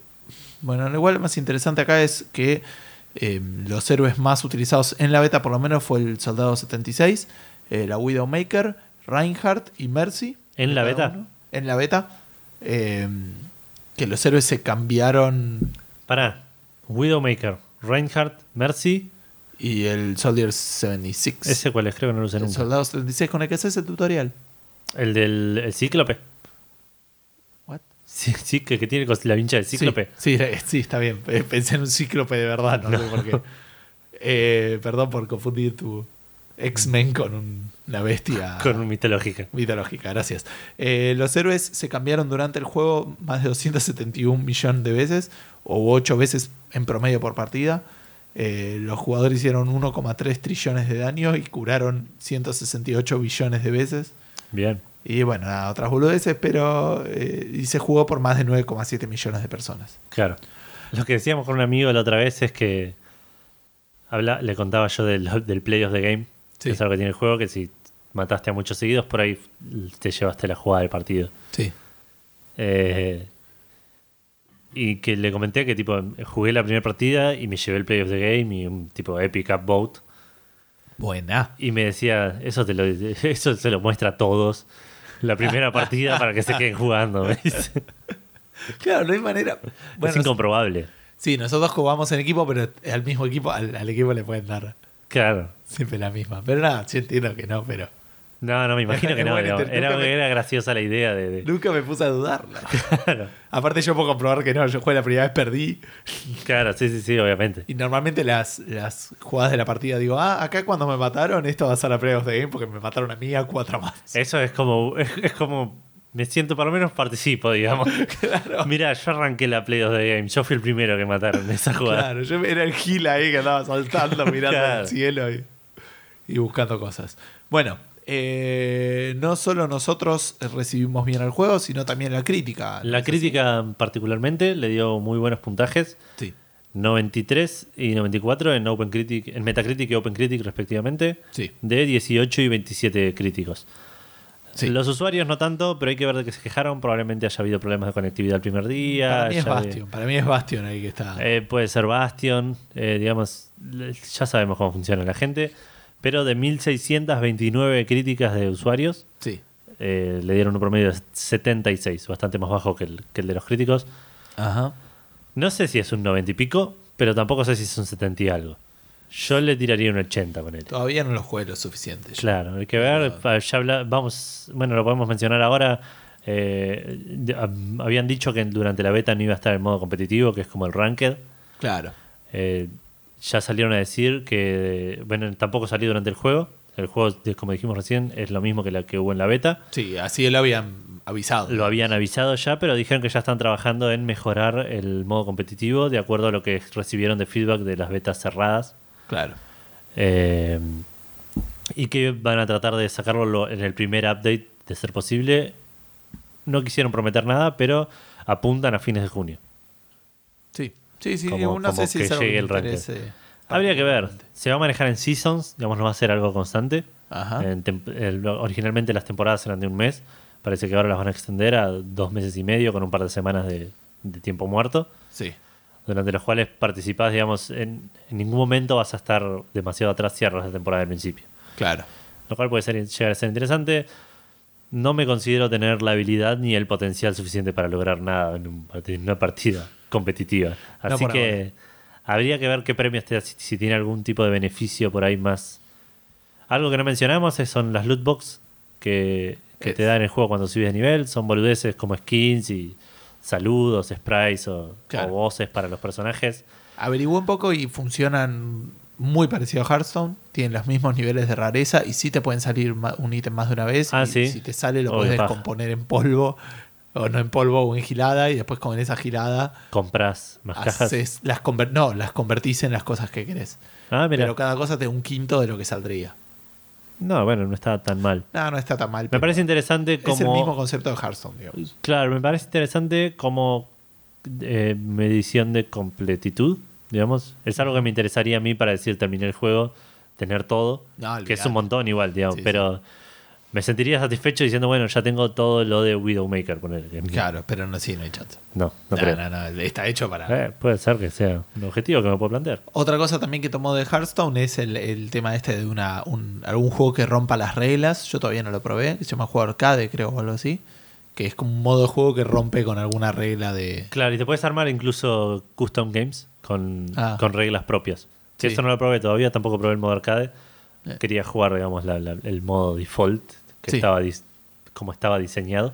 Claro. Pero por ahí en algún momento me meto al arcade, creo que te, te era eh, con más daño o una cosa así. Cosa de que te morías más rápido y matabas más rápido, imagino. Pero no lo miré muy bien y creo que José tampoco, no sé si lo jugó o no, no, no, no nos lo comentó. Claro. Como para comentarlo. No, jugar, jugar seguro. Pero va, no sé si a ese modo es verdad. Eh, y lo de las estatuas, ¿querés decir algo al respecto, cortito? ¿La qué? Lo de las estatuas, la noticia. Ah, sí, eh, me pareció curioso. El- durante la semana anterior a que salga el juego, Sí. aparecieron tres estatuas en alrededor del mundo. Aparte, no, no fue solo en Estados Unidos, ponele. Eh, de, como si fuesen cajas de figuras de acción de los personajes de, de Overwatch. Sí. Apareció una en California con Tracer, una en París, en Francia con Genji Sí. y una en Corea del Sur con Farah. Ajá. Raro Farah, pensé que por ahí hubiesen puesto uno más de alguno de los cortos. Widowmaker. Ah, ok, ok. Pensé que ibas a decir algo más oriental y dije por ahí lo toman medio ofensivo. No, no, no, me- me- pero digamos Genji estuvo Genji Genji estuvo, estuvo en, el, de Hanzo. en el de Hanzo, Tracer estuvo En todos. en Bueno, todos, lo- que claro, sí, es la cara del juego aparte. Sí. Farah no vi, Hero- no vi Hero, no sé si aparece. No, no, no. Pero digamos, No, me, Hero es el soldado me hubiese, 76. me hubiese llamado, me hubiese parecido más, con más sentido que estuviera, no sé, Winston o, o- Sí. o de vuelta Widowmaker. ver. No sé. Son dos. Pero bueno, eran estatuas gigantes que parecían tener aparte sus propios accesorios como armas y cosas así. Claro. Y un botón atrás que, que decía Try Me. Claro. Y si lo apretabas, eh, Se se prendían las luces. Ah, nada, me llamó la atención, me hubiese gustado Vivir en, vivir en algún lugar donde estuvieran y decir, wow, mira eso. aparte, iban a un par de lugares, decían que estaba lleno de turistas y nadie sabía qué era. Claro. Entonces es como inter- una movida de marketing interesante. Sí, sí, sí. Y hablando de desilusiones absolutas y terribles. What? ¿Quién estaba hablando de eso? ¿Qué podcast estás escuchando? bueno, pero no importa. Eh, vamos a hablar ahora sí de algo que no, no cumplió, que Para no nada. satisfizo. Le tenía bocha de ganas. Me da la sensación de que no debería ser difícil hacer un juego de esta franquicia. Es una posibilidad. Estamos hablando de las tortugas ninjas. Yo Sí. nunca fui muy fanático de las tortugas ninjas. eh, por un Yo de edad. chico, de chico sí, bastante. Me gustaban bastante. Y los juegos de las tortugas ninjas eran geniales. Estamos hablando del único que hay, que es el de. de- No, de- ¿cómo de el arcade. ¿O de qué otro? No, había un par. De Pero arcade había Todos beat'em up, Sí, todos. Bueno, por eso. eh, digamos, eran beat'em ups. de- pero es uno solo, el importante el arcade. hay- ¿Cuál es otro? mm, tur- Se me, se me ocurre Turtles in Time y uno más que no me acuerdo cuál es. Ok. Vos sos Eh, el experto de la- aparentemente acabas de Tortugas Ninjas, claro. un rol más Tortuga claro. Eh, bueno, salió Teenage Mutant Ninja Turtles, Tur- eh, Mutants in Manhattan, Sí, que está hecho algo que me llamó la atención. sí, Hay una película de? Transformers dirigida por Michael Bay, sí, que después hizo la película de las Tortugas Ninja, sí, también dirigida por Michael Bay. sí. Hay un juego de Transformers hecho por esta empresa que se me escapa el nombre, Platinum, Ah, Platinum Games, Iba a decir Insomniac, pero que no. ahora hicieron un juego de las Tortugas Ninja. Yo no sé quién tiene las, la- las licencias para esas franquicias, pero sospecho que son demasiado vagos para negociar con varias empresas al mismo tiempo. No, bueno, pero igual este son las tortugas ninja, me imagino, más clásicas, no las de. No, Michael obviamente, Bay. para Michael Bay, pero digo, negociaron con el mismo director para las dos, negociaron con la misma empresa de juegos para los dos juegos. Claro. Como que dijeron, bueno, sí, dale todo a este y todo a este. Y aquel quiere escribir un libro, sí, dale también todo a ese. Dale Em, todo lo que haya tocado Michael Bay. claro. Pero bueno, como decíamos recién, fue una desilusión aparentemente, por, por lo menos de parte de los críticos, que le dieron 48 y 46 en Metacritic y OpenCritic, respectivamente. Ajá. De pocas críticas igual, 7 y 8 críticas. Sí, Los usuarios fueron un poco más generosos, con 65, pero tampoco es la gran cosa. claro. Es un juego mediocre, digamos, en su mejor versión. Sí, yo escuché malas, mala- malos comentarios por, por Guille Baldovinos en Checkpoint, Sí, el no- que grabaron ayer. Claro. Y mm, también alguien que no me puedo acordar ahora en Twitter o algo así. ¿no? Eh, no lo mencionaron, porque ellos graban los fines de semana, creo que no había Ah, ok, salido no todavía. habría salido. Eh, no, hay uno más que no me sale ahora. Ahora después te digo. Bueno, eh, sí, no parece ser un gran juego. Y lo que decía recién, no me parecería ser un juego difícil de hacer divertido. Está, está- está haciendo un juego que es- debería estar hecho para jugar cooperativo de a 4. Claro. Y es- es- el Temple of Osiris, que es un juego mediocre, es súper divertido para jugar. Sí, es verdad. De de a, de a 4, digamos. Este, hay el Resident Evil 5, que es un juego malísimo, lo disfruté jugando de a 2. Claro. Eh, Bueno, hay que ver si la gente que lo está haciendo las críticas lo juega de a Lo- uno o lo juega de varios. Sí, habría que ver eso. Pero, Pero hay que ver cuánto impactás también en el otro. Es como que eso es lo que habría que ver. Digo, eh, la gracia de- del Temple of Osiris era que eh, podías eh, poner Hacer bombas que el otro explotaba. Claro. De- eh, había que hacer cosas cooperativas. Si Claro. lo único que haces es, es más tipo beat'em up, no, no sé si te cambia ser uno. o sea, Eh, el- es- en, el, en el Resident Evil tenías cosas, algunas copadas donde vos te quedás haciendo una cosa y el otro hacía otra. Si bien no eran Claro. un montón, estaban. no, no, pero aparte tenías, como una armas exploración. distintas, eh, tenías. Había una parte que la verdad me pareció buena, que era que uno llevaba la lámpara y el otro tenía que medio defender. Ah, mira, no me acordaba de cosa esa así parte. era. Tenía como sus, sus variedades de coop. Claro. Eh, pero bueno, parece que no es un buen juego. Por ahí, si en algún momento está en oferta, muy, muy barato, lo compro porque de vuelta me gustan los lo que se le llama couch coop, Ajá. eh, el coop local. Sí. Así que si están muy, muy, muy barato, en algún momento tal vez lo compre. También salió uno mejor recibido, bastante, considerablemente mejor recibido, que es el Total War Warhammer. Ajá, sí, Ese bastante que- bien recibido, ¿no? Ese juego que no quisieron dignarse a llamarlo Total Warhammer. que tuvo 86, eh, tanto en Metacritic como en OpenCritic, Ajá. de 50 críticos y 33 críticos. Muy extraño que sean tan tantos menos en OpenCritic, pero no sé, habrá que ver. Sí, es raro. Y 72 de parte de usuarios, de 231 usuarios. Así que un bastante buen juego, un juego de estrategia por turnos con elementos de estrategia real time. Ajá. Así que yo jugué bastante, bastante no, jugué una partida muy larga al, al Empire Total War con un amigo Sí. y me gustó bastante. No estoy en edad ni con la paciencia para jugar a estos juegos ya, Son pero son juegos bastante completos y, y- e inmersivos. típico juego que necesitas de, de la habitación del tiempo de Dragon Ball Mal. para poder apreciarlo. Sí, zarpado. Tenés que jugar una bocha de horas y, y pasarla mal durante el primer 30% por lo menos del tiempo que jugás. Claro. O bueno, depende de cómo manejen las dificultades. No necesariamente pasar, no pasarla mal, perder, digo, jugar mal. Sí, sí, sí, no claro. pasarla mal. Bueno, sí, ponele. Digo, eh, sí, pero eh, qué sé yo, sí. Ponele que estarías un mes hasta que. Total que- que era un año, era un día. ¿no? Un año era un día, claro. Así que sí, nada, un mes tenés tranquilamente. Después estás 3, 4 meses jugando No solamente sé eso. si lo usaría para eso, la habitación del tiempo. Te- ok, sí, está bien. Vas a hacerlo para jugar al FIFA y. Mirá, a ver si puedo hacer ascender a Independiente en las ligas de Japón. Sí, pude. Ahora sí puedo hacer ascender a Independiente en las ligas de Turquía. Bueno, eh, pero bueno, fue bien recibido para los que lo estaban esperando. Buenas, buenas noticias. Sí. Y por último tenemos una release que medio son de esas releases sorpresa. Una release de estas que está buscando Gustavo, está escarbando en el tacho de, de- de- de los juegos nuevos para decir sé un montón de juegos. y voy a No, no, leo una noticia, digo, ah, mira, ¿qué onda esto? Y digo, ah, mira, salió y lo pongo acá. Y Edu dice que para inventar juegos. Estoy hablando de The Way, que es un juego que salió de un Kickstarter eh, donde se prometía una versión moderna del Another World. No sé si es un juego que vos habrás jugado. Sí. Es Sí, lo comparaban igual con, con varios juegos, con Another World, con Flashback y algún otro que no, que no me acuerdo. Pero Sí, es ese más con estilo de. flashback en realidad. Claro, ese estilo de juego plataformer, puzzle aventura con poco de acción. Sí. digamos. Eh, lo miré un poco el video, se ve interesante. No sé cuánto está, debe estar 20 dólares, imagino. Creo que 15 o 20. Eh, pero es un juego que me, me interesó bastante. Nos- lo jugaría por ahí en Vita. Sí, a mí Creo es que un- salió solo para PC. Es un tipo de juego que a mí me, me llama muchísimo por la nostalgia. No lo sé si en la vida Claro. real. El Flashback es un juego que tiene muy lindos recuerdos. ¿No hicieron una remake hace poco? Sí, pero no fue buena, Ah, ok. lamentablemente. Eh, o eso dicen, no, no la jugué. Estoy hablando de, de por boca de críticos, digamos.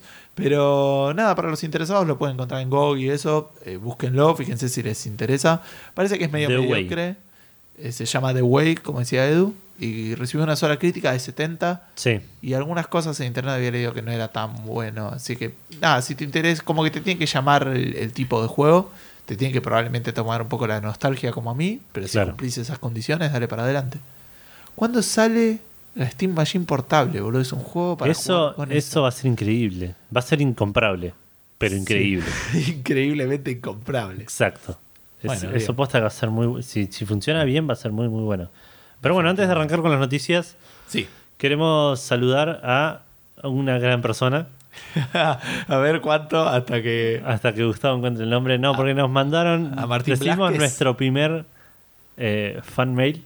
Nuestro primer. Sí. Un, un- un mail que nos mandó Martín Blázquez. No, que Pyro no se enoje, pero Pyro es un colega, tiene su propio podcast. Claro. Eh, eh, por eso lo. Claro, claro, por eso la, la- la descripción fan mail, ponele. Claro.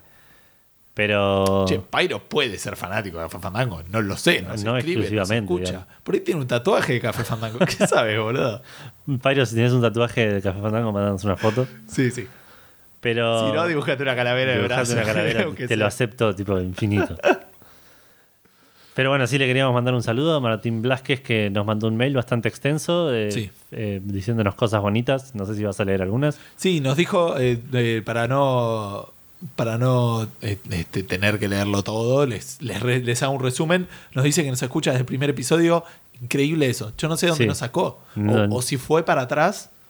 Porque el Claro. primer episodio. Yo entiendo, el- el- como lo puso, entiendo que nos escucha desde que salió el primer episodio. Pero, ¿qué es tu Sí. primo, boludo? O Eh, sea, Pero lo compartimos en checkpointers y cosas así cuando salimos. ¿Cuándo sale? Ah, El ¿posta? eh, eh, entiendo que sí. Yo no sé si lo habré compartido en el grupo de Game Shop. Ponele. Puede ser, bueno, buenísimo. Eh, así que eso ya me llama muchísimo la atención. Dice que nos ayudó a llegar a los 100 likes, así que claramente es de, lo- de los oyentes de la primera camada de Café Fandango. Sí, sí, obviamente. Qué bueno que sobrevivió hasta Es un ahora. early adopter. Es un early adopter de Café Fandango. Esperemos que le haya aportado.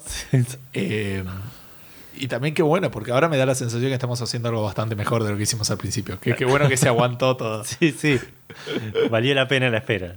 Esperemos, por lo menos. Eh, dice que hay muchas cosas que nos quiere decir, porque nada, son 86 episodios o capítulos de, Sí. podcast, así que nada, que por ahí nos va- manda después otro mail, más que bienvenido. Esto nos quiera. puso re contento, igual. ¿eh? Mal, Digo, mal, mal. Me levantó la semana zarpado. sí, sí. Estaba Increíble. confundido con el feriado y todo eso. Y esto me puso en rumbo otra vez. Sí, definitivamente. Y nos trajo una muy buena noticia, que es algo que sí ya sabíamos, él presume que ya lo sabíamos, efectivamente es así, que es una oferta de Witcher que había en Sí. GOG, donde te podías comprar el Witcher 1 y el Witcher 2, que son unos grandes juegos de PC, según dice él, según decís vos. Sí, Yo no lo puedo decir. No porque no lo comparta, sino porque no, no lo lo sé. sabes. Pero sí, por ahí él, él no lo sabía, así que se lo voy a comentar. Ya los tengo. O sea, no es un tema de pagarlos. Es un tema de sentarte a hacerlo. Exacto. Tengo ganas, tengo ganas de hacer la, la, la- la trilogía de juegos. Sí. Sé que Witcher 3 es uno de los mejores juegos. Es el único que no tengo. Claro. Eh, mejores juegos, digo, de, de la vida, ¿no? Eh, Este, Se entendió, se entendió. claro. Pero no de, de los mejores, por ahí quedaba como de los juegos de Witcher. Y es uno Claro. de los mejores, son tres chavos. O sea, Cada uno de los tres mejores juegos de Witcher. está en el top 3 de los juegos de Witcher. Claro. Eh, pero sí, los tengo. No voy a comprar todavía el tercero porque me conozco y falta. Entonces, el tercero voy a jugar como mínimo cuando esté por la mitad del 2. No te interesa ni en pedo leer los libros, ¿no? Eh, sí, me interesa, pero. ¿Qué sé yo? Eh, Tengo muchos juegos portables también para jugar. Claro. Entonces, estoy siendo realista más que Sí, optimista. sí, sí. Eh, pero son juegos que voy a jugar. Así que definitivamente eh, te pido a vos que me ayudes a convencerme. No necesito convenc- convencimiento. Sí Estás habitación del tiempo. Sí, además, eh, necesitaría, si querés, que me convenzan de jugar al 3 sin jugar a los otros dos. Eh, Pero no sé si es algo en lo que vos me, me- me estarías interesado en convencerme. Me interesaría más que ponerle lea los libros, más que que juegues los juegos anteriores. Ufa. Este, Digamos, te, acept- te aceptaría más que juegues un. eh, que leas los libros y juegues al 3 que que juegues 1, 2 y 3. mira vos. Qué bueno que no, no, no vivo por tu aceptación. que soy un nene grande que, que- que se quiere sí Que no mismo. necesita la, la aprobación de los demás para vivir su vida. Bueno, dice que para él es el mejor western RPG. Presumo que estar hablando del Witcher 3 porque habla en singular. Dice Sí, que vos sí. vas a coincidir, así que entendemos que, que Eh, sí. sí. no sé si tiene. eh, digamos, lo estoy por ahí poniendo en contra de Fallout y, y Skyrim, que no lo jugué, What? pero. No, de Mass Effect tendrías que ponerlo. Incluso el Mass Mirá Effect. te dice pelear. eh. Por ahí la Mass Effect como trilogía, pero no hay ninguno que como juego sea mejor que Witcher 3. No, no, ni en pedo. No, Ok. no, no por lo que ofrece el Witcher 3 y lo que ofrecen los Mass Effect, digamos. Por Claro. un tema de scope. No, definitivamente. ok, parecía que sea así. Igual eh, me llamó la atención un momento que dice que está esperando la nueva expansión porque su plan es arrancarlo en la máxima dificultad y en el New Game Plus para disfrutar de las expansiones juntas porque no probó Heart of Stone. Y dice que es la misma idea que la tuya. Sí, no, es bastante lejos de mi idea jugarlo en la máxima dificultad. No voy a empezar ni el New Game Plus porque sé que no tengo tiempo para hacerlo. Ah, ok. Voy a jugar las expansiones con el save que, ten- que tengo de, de haber terminado el juego. Sí. No Sí. vas a jugar el New Game Plus, ¿estás seguro de eso? Estoy bastante seguro, no tengo el tiempo. Necesitaría la habitación del tiempo realmente, porque tengo muchos juegos para jugar. El Witcher me consumió, como se acordarán, meses y meses. No sé si lo habrá empezado en... Deja de pensar, ¿eh? Lo- creo que lo compré en septiembre, ponele. Sí. Se lo compré a un amigo. Y si lo empecé en octubre, estoy siendo generoso con, con la tardanza del asunto. Claro. Y lo debo haber terminado en enero, Marzo. febrero. Ah, ok. Eh, es- Pero es eso, sí, sí. Son una bocha de meses en los cuales salieron juegos que necesitaba jugar y que no. Y hubo vacaciones Dawn, todo. Estoy jugando recién ahora. tipo. Tran- si me dieron gratis el transistor, pero todavía no lo jugué. Claro. Bueno, eh, dos o tres cositas más. Dice que va a terminar el mensaje diciendo que nos felicita por el audio. Muchas Así que gracias. muchísimas gracias. Dice que es pastelero. Bien. Bien. Así que esto se está escuchando idealmente mientras hay magia en, en- en- en forma de factura En siendo fabricada. Ojalá sean en facturas. forma de cosas dulces. Claro. O no, o saladas. Es lo más, boludo. Sí. Nada. Todo lo que sale una de una. pa- pa- pastelero no es panadero. O sea, No. Hace pastelería que es mucho mejor. Mal. Qué bueno, boludo. Bueno, y dice que hay como, eh, eh, nos escucha con mucho ruido y que entonces usaba auriculares, pero que ahora con el nuevo audio puede poner parlantes. Excelente. Así que, eh, este, si es como las películas que las cosas hechas con amor tienen el gusto al sentimiento. Bueno, eh, está haciendo pastelería con gusto a café famango. claro. Técnicamente, no sé Eh. si es algo así. Dice Exacto. Spreadshot son mis pocos favoritos, así que nos puso con unos eh, titanes y Bien. eh, Bastante líderes grande, del sí. podcast en Argentina, así que chabón, que no Estoy puedo. más que satisfecho, así que le mando un abrazo grande y, y ojalá le siga gustando. Sí, nada, y cualquier otro feedback que tenga o cualquier otro mail, más que Sí, bienvenido. quien por, sea, ¿eh? por último dice que haces Gus que todavía no compraste Witcher 3. lo mismo que estaba haciendo hace 3 o 4 segundos, que era todavía no estoy jugando al Witcher 1 y al Witcher 2. Ok. Esa es mi respuesta oficial. Todo lo que voy a decir al respecto. Claro.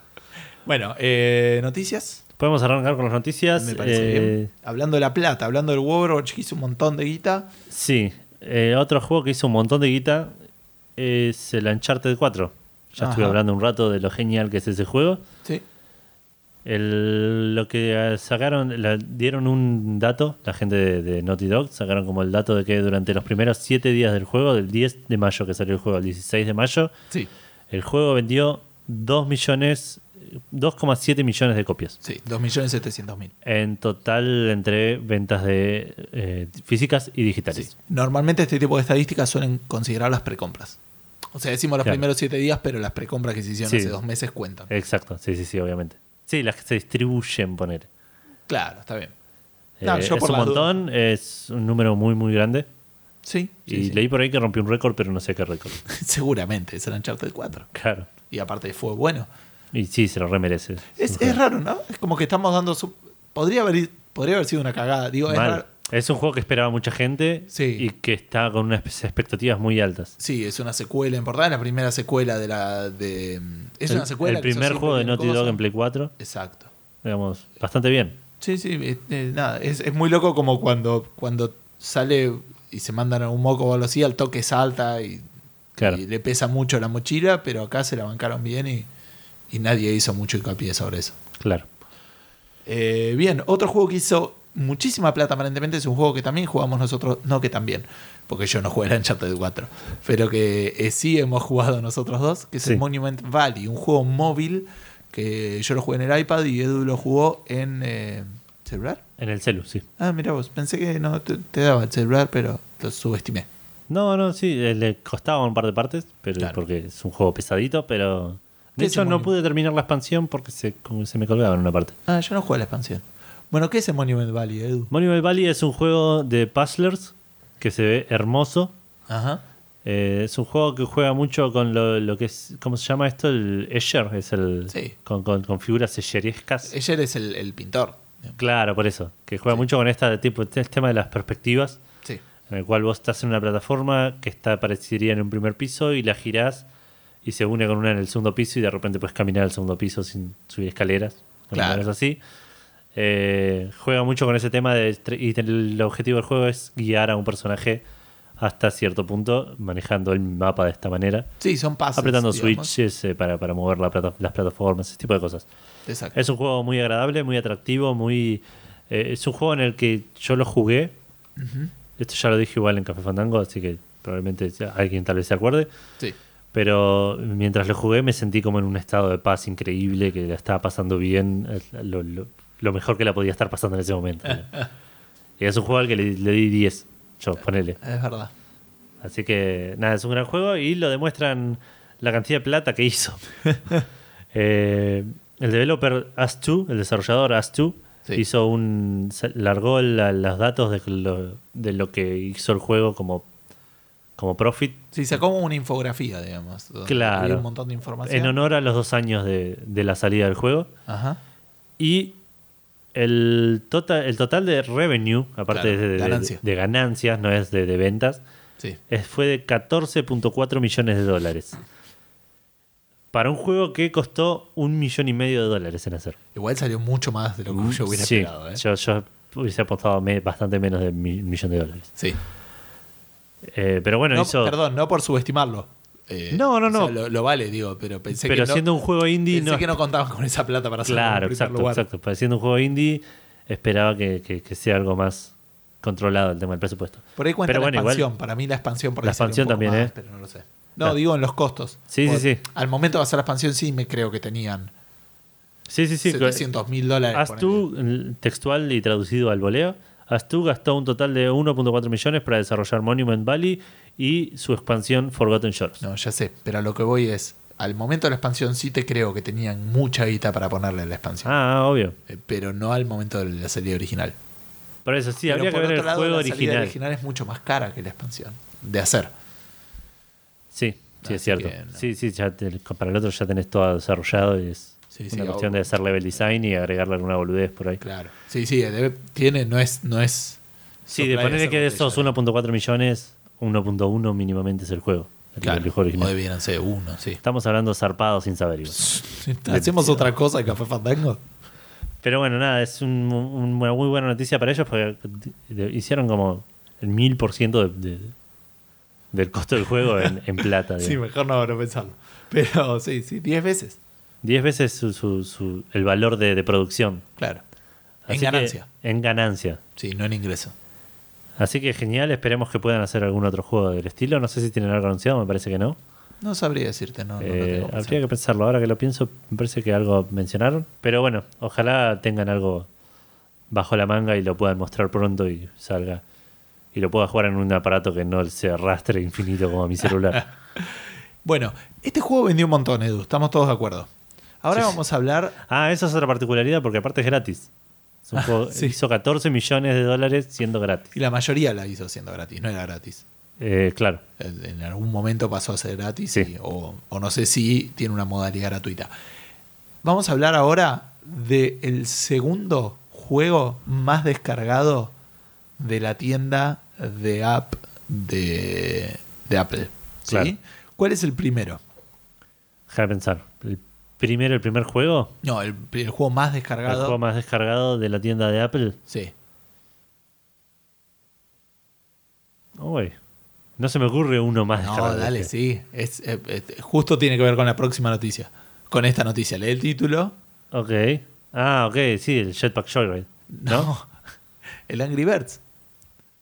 ¿Posta? El Angry ¿Más Birds- que este? Sí. Este que casi viene instalado con los, con los teléfonos. Este es el segundo, el Angry Birds es el primero. Ah, mira. ¿Qué hizo el, qué ¿El hizo- Angry Birds como franquicia o el juego Angry No Birds? sabría decirte, chabón. Nada, tengo la noticia, tengo lo que me noté acá.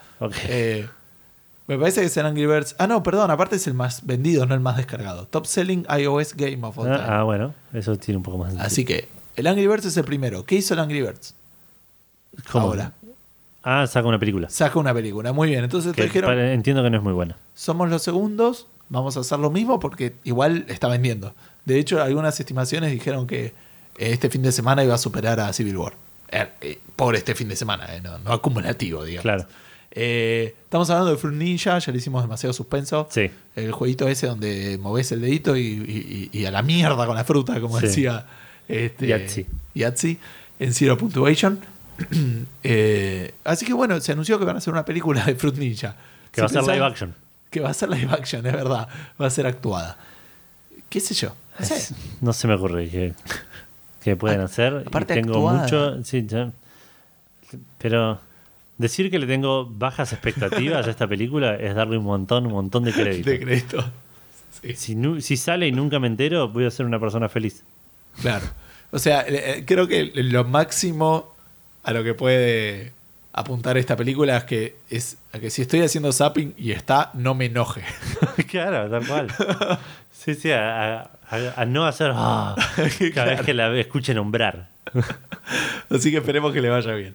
Eh, vamos a seguir hablando de juegos móviles, pero ahora ya vamos a dejar de hablar de películas y vamos a hablar de gente que eh, cayó re tarde. Fuimos a pasamos de dos titanes de, de los juegos móviles, o Sí. sea, el Monument Valley, medio reciente, y del, El Fruit del Ninja. Ninja, que es uno de los clásicos, hablar de gente que no puedo creer lo que tardaron en darse cuenta que la platita estaba en los Que móviles. se podían llenar de plata. Igual es raro. Porque esto no sé si lo hubiese. Esto que están haciendo ahora no sé si lo hubiesen pues- podido hacer hace mucho tiempo. No, no, estoy hablando del mercado nada más. Sí, Pero sí. el hecho de decir, che, podríamos hacer, igual hicieron, ¿no? Cosas con Pokémon y el mercado móvil. Este. Eh, pero bueno, no sé si eran oficiales. No sé, porque no se le hizo mucha publicidad. No eran oficiales de Nintendo. ¿Qué cosa? No sé, ya no sé de qué estamos ¿Hay hablando. juegos de Pokémon móviles o no? No estoy seguro. Por un no lado, digo- tendría sentido. Me parece que no. Entonces está bien lo que estoy diciendo. O sea, Nintendo igual sabemos que. eran Sí, tiene algunas- una aplicación, me parece, en algún momento que era como un Pokédex oficial de Nintendo para teléfonos. No sé, voy a buscarlo. Vos me estás contando, Edu, o la leí yo esta noticia. No, no la leí yo. El... ¿De qué estamos hablando, no? Sí, estamos hablando de Pokémon Go. Sí. Pokémon, el, el juego de Game Freak. Game Freak será. Yes. Que es parte de, de propiedad de Nintendo. Perdón, ¿eh? sí tenemos el Camp Pokémon, Pokémon TV, que no sé qué es, pero Camp Pokémon tiene toda la pinta de un juego y no debe ser muy nuevo, que digamos. ¿No? No. Y está el Pokémon Trading Card. ¿Estás seguro de eso? Me suena bastante reciente Camp Pokémon. Ufa, qué desconfianza. ¿Querés hacer che. laburo de investigación? Dale. Eh, al sacar un par de detalles sobre cómo va a ser, digamos, ya, se sa- ya, ya habíamos comentado en algún momento que estaban haciendo como pruebas de campo, digamos, Sí.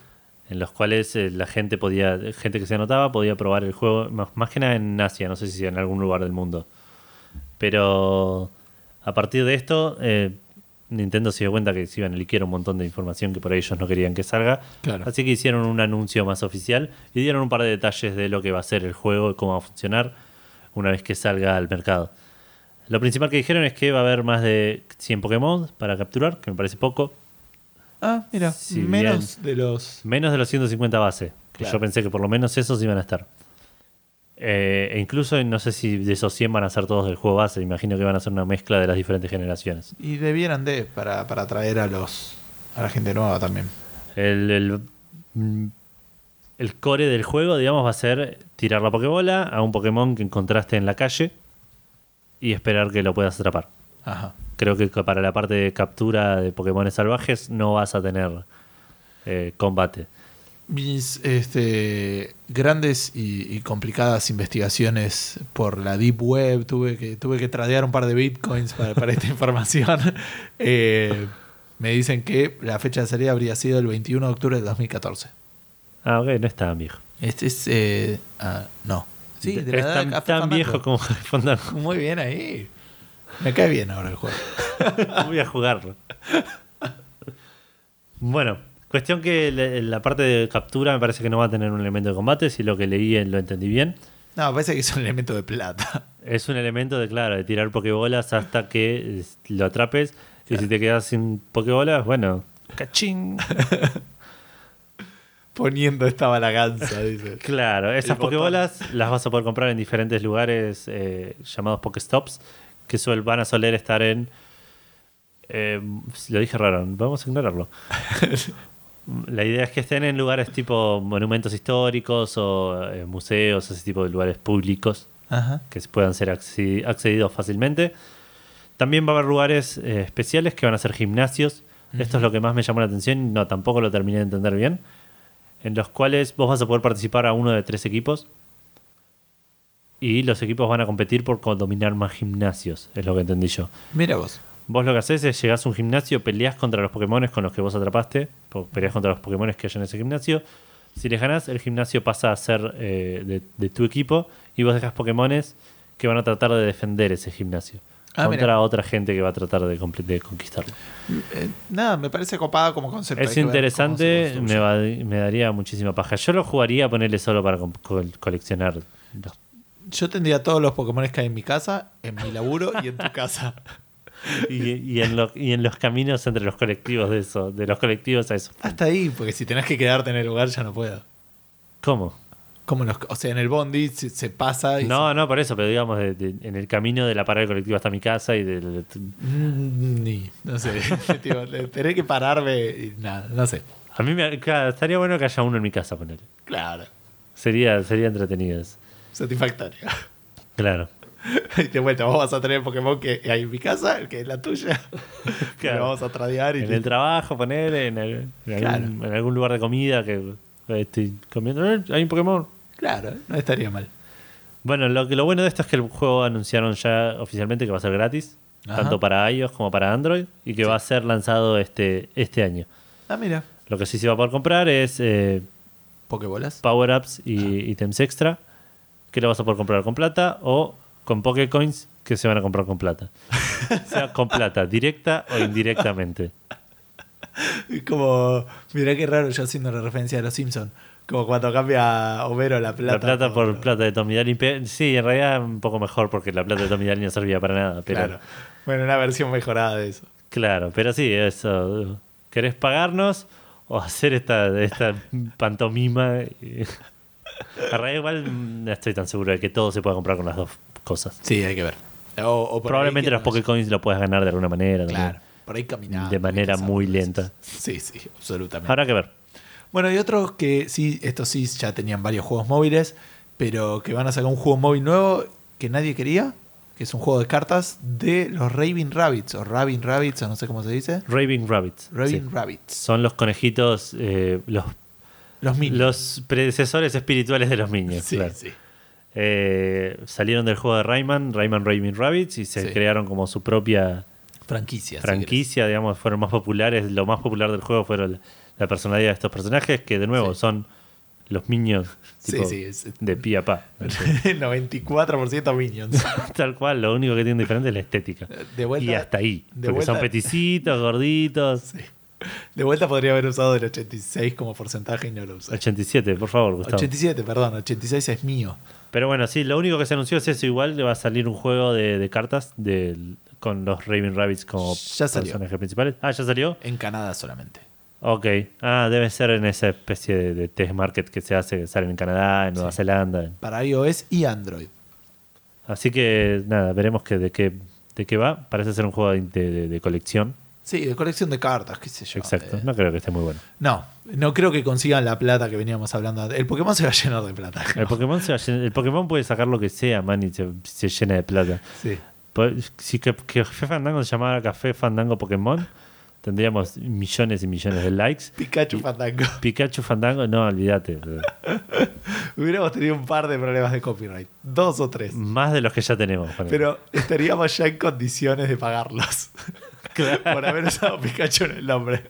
O sea, ya tendríamos es un problema que se, un problema que se anularía solo. Claro, nos daría suficiente plata tener el nombre de Pikachu como para pagar los abogados para defender que tenemos Pikachu en el nombre.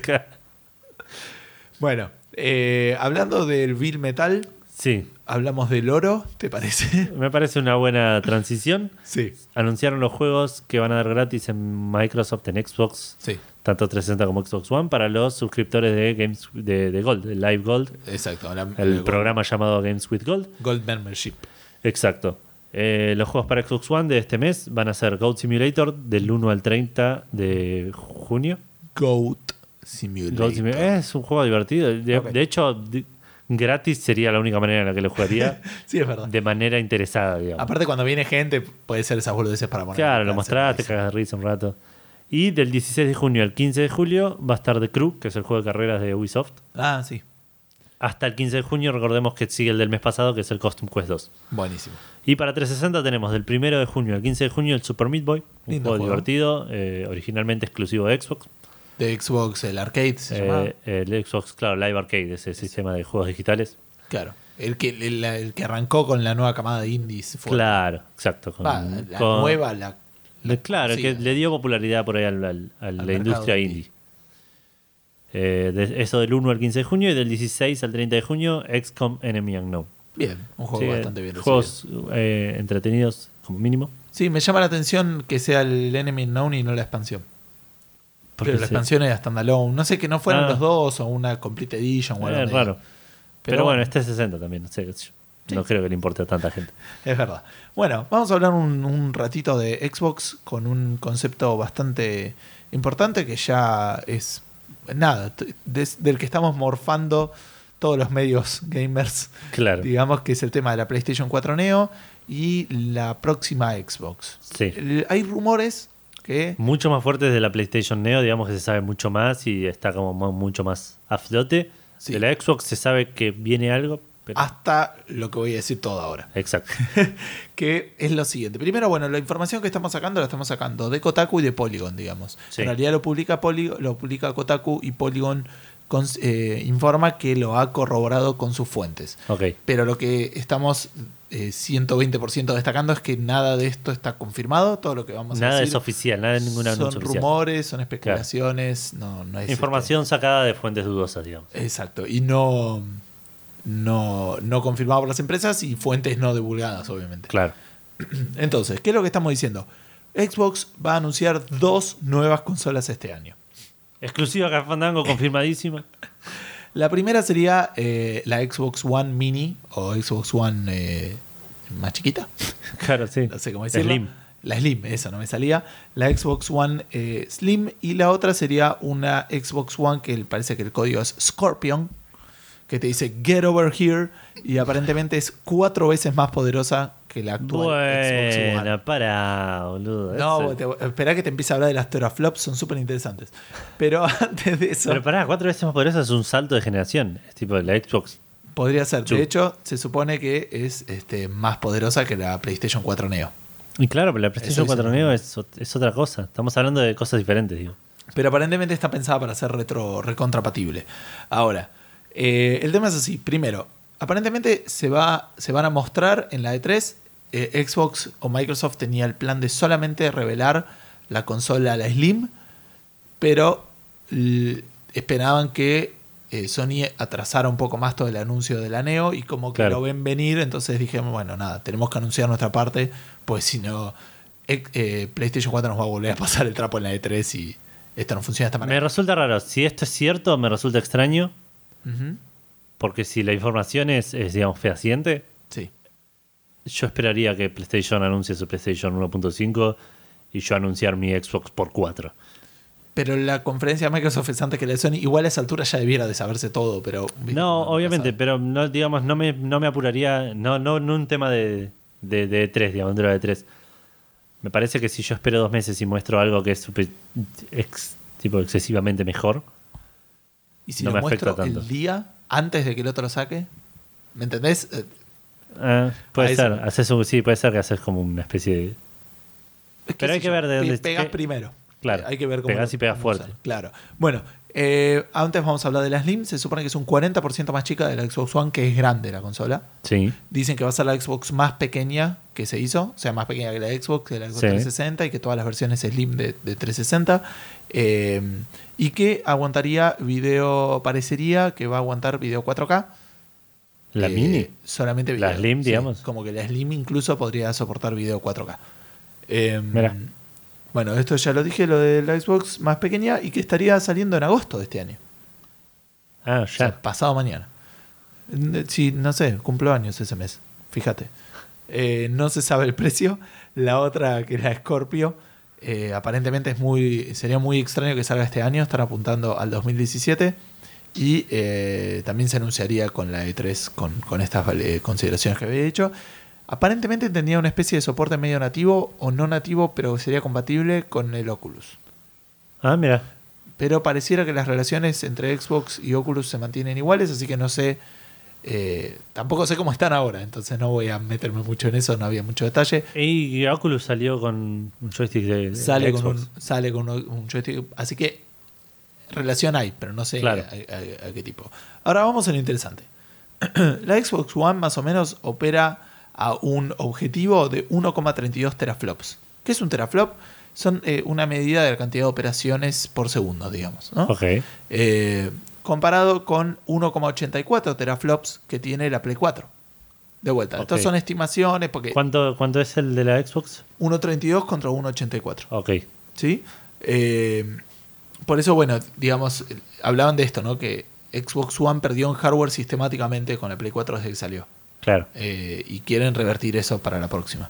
Entonces, aparentemente los, los documentos que tendría Giant Bomb, eh, o uno de los integrantes de Giant Bomb, y que de vuelta están corroborados por la fuente de Polygon, dicen que la PlayStation 4 Neo corre aproximadamente 2,25 veces más poderosa que una Play 4. O sea, teniendo más o menos una, opera- una performance máxima o, norma- o apuntada de 4,14 Cuatro. teraflops. Y. Uy, no tengo acá, no lo puse en la noticia.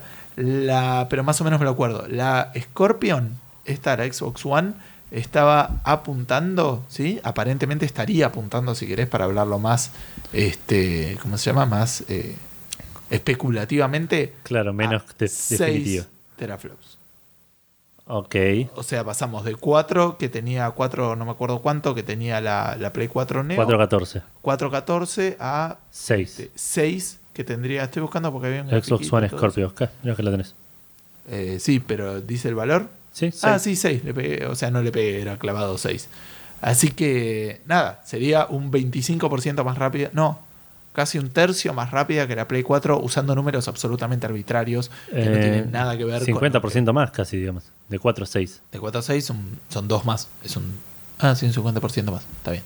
O- Sí, comparado con eso sí. O si querés la Play 4 sería un 33%, Un 33% más lenta, digamos. más lenta que la que la Xbox Scorpion. De vuelta, nada de esto quiere decir nada porque después hay que ver cómo se optimizan las cosas. Sí, obviamente. Eh, eh, han salido cosas gigantes para PlayStation 3. Claro. Así que, digamos, no tiene que ver con solamente con capacidad de cómputo. Pero apuntaría, si esto es real, a esto que decía de que la Xbox quiere pisar fuerte tecnológicamente, a ver cómo le va con eso. Claro. Eh, sabemos que eso no suele vender hardware, no suele vender consolas, pero tampoco molesta. Digamos, y si la gente empieza a decir, che, mirá, esto corre en 4K a muchos más frames en la Xbox One, es una linda publicidad para, para No, ellos. obvio. Eh, me preocupa una sola cosa. Ajá, que es que están rompiendo la gracia de, la- de las consolas. No, es- ponele, sí, que ya les, les, les chupa un huevo el tema de las generaciones y la- la- las secuencias. Pero me preocupa de parte de Microsoft que no tiene un buen historial de, de, de hardware. Ponele de, de- No buen historial de hardware, pero ¿Estás un, hablando his- del Ring of the Dead? tiene un historial de eh, hardware problemático. Ajá, eh, princi- principalmente en, en- en- en las, 360. en los ciclos pri- del principio, digamos. Sí. Ni bien sale la consola, no suele ser una. ti- No quiero, eh, digamos. Igual pasó una sola vez. ¿Estamos hablando de eso o hay otros informes? mm, No estoy seguro. Digamos, no sé, me parece que la Xbox, la primera también tuvo problemas Ah, no cuando salía de, de sobrecalentamiento y cosas así. A lo que voy, digo, no- tampoco quiero ser determinista, no, no. Pero me preocupa que se apuren por hacer algo tan poderoso. Tan- digamos, ¿Y por ahí quieren- me llama la que atención que PlayStation esté haciendo algo de- que, como dijimos recién, La Play 4 tecnológicamente no está avanzada. Era, está- o sea, era vieja cuando salió. No, no, está bien. A nivel de distintos. ¿Por qué? A, a nivel de componentes, de procesadores, de placa de video que está Pero ¿por qué usando. pasó eso? Digo, ¿no? Por- a, a- a Porque, lo que porque voy. quisieron salir a ganar. Porque querían rápidamente salir a vender Play 4 ganando plata y porque tenían que venderla a 400 dólares para ganar la Xbox. Quisieron competir con precio, mucho más que con calidad como quisieron competir. Esas son todas especulaciones absolutas, ¿no? No, no Pero- entiendo. Pero digo, las dos consolas salieron en un punto con, ciertos espe- con ciertas especificaciones, Sí. ya siendo viejas, digamos. Me da siento que hay una razón para eso. No, obvio. Uno va al hardware seguro y todo ese tipo de cosas. Y que eh, en este, que, que Microsoft haya pegado un salto tan grande, estamos hablando siempre Pegaría, partiendo claro. de la premisa de que esto es todo cierto y que no es humo, digamos. Sí. Si no, ya se hubiera terminado el podcast. Claro, pero digo, me, me- me resulta extraño que, haya, que sea tanta la diferencia. Es grande, sí. A mí no me llama tanto considerando lo mal que... O sea, quieren pisar fuerte. Tienen que hacer un esfuerzo grande para recuperarse del golpe de la... Que igual ya no es tan, tan terrible la diferencia, como si lo fue al principio, me parece. Eh, para mí, Play 4 está vendiendo muchísimo. Está muchísimo más cómodo, sí, sí, sí, obviamente. De hecho, hoy vi una noticia hoy que creo que no la pusimos, que llegaron como 40 millones de, Sí, de de consolas vendidas desde que salieron. Pero me parece que eh, si ves la curva de, de- de crecimiento, hoy Microsoft está mucho mejor que hace dos años. Eh, Podría ser, no sabría decirte. A nivel de juegos está ahí. Veremos, habrá que esperar, se viene la de 3 dentro, la de tres dentro de poco, no falta tanto para, para enterarnos realmente de qué está pasando. Un par de semanitas. Claro, dos semanas. ¿Sí? Eh, ¿Ya? episodio café No, tres, me parece. tres- no, O sea, es el lunes de la semana que viene, no de la otra. No, de la otra. No sé. pues, estamos, ponerle a dos semanas desde este lunes, ¿Del lunes que pasó o del lunes que viene? del lunes que viene. Ah, bueno, por eso Dos dos, semanas semanas, y media. media. Está bien. Por eso, poner que cada capítulo 80, y- el capítulo 90 de Fandango vamos a tener la de 3. Claro, que tenemos que charlar después bien cómo vamos a hacer eso. Sí, que no sea el desastre que fue el año pasado. Exacto. ¿Querés hablarlo acá en vivo, te parece? Dale, porque te para que haga un café. Y pues- no. eh, vamos a hablar ahora de los lanzamientos. Antes de ello, eh, digamos. Bueno, no, el- el el lanzamiento, ¿what? De los lanzamientos, perdón, de, las, eh, de los anuncios. Sí, Eh, antes de eso vamos a hablar de un mini, no es un lanzamiento, eh, tampoco es un anuncio, es una mezcla. Salió el cross platform, el crossplay en Xbox One del Rocket League. Pero lo importante de esto es que es el primer crossplay que funciona en el la primer, Xbox en la- claro, el primer cross, flat, cross platform Sí. entre PC y Xbox One. Exacto. Eh, salió un update del Rocket League que permite hacer este, Lo que no sé es que- porque la PC ya podía jugar con la Play 4, pero la Play 4 no está pudiendo jugar con la Xbox One. No. Entonces no sé, como Play 4 po- con PC te puede llegar a tocar cualquiera de los dos. Sí, eso es, es raro, como que está en- le da la mano a uno y le da la mano a otro, pero no se dan la mano entre sí. como- Claro, no se hablan. Decile a. Decirle a PlayStation que ahora cuando saquen mi Xbox Scorpio, no dice algo de Scorpion de Mortal Kombat. hay un montón de jugadores acá, así que hay mucho ruido. Eh, pero bueno, entonces el mejor lugar donde puedes estar es jugando con PC porque vas a tener gente para jugar todo el tiempo. Exacto, es la- el lugar donde más chances de- conseguir una partida vas a tener. Definitivamente. Bueno, hablamos un poco de los eh, anuncios. Es muy gracioso esto, tipo, se pelean por quién juega crossplay con quién y el que sale beneficiado el PC.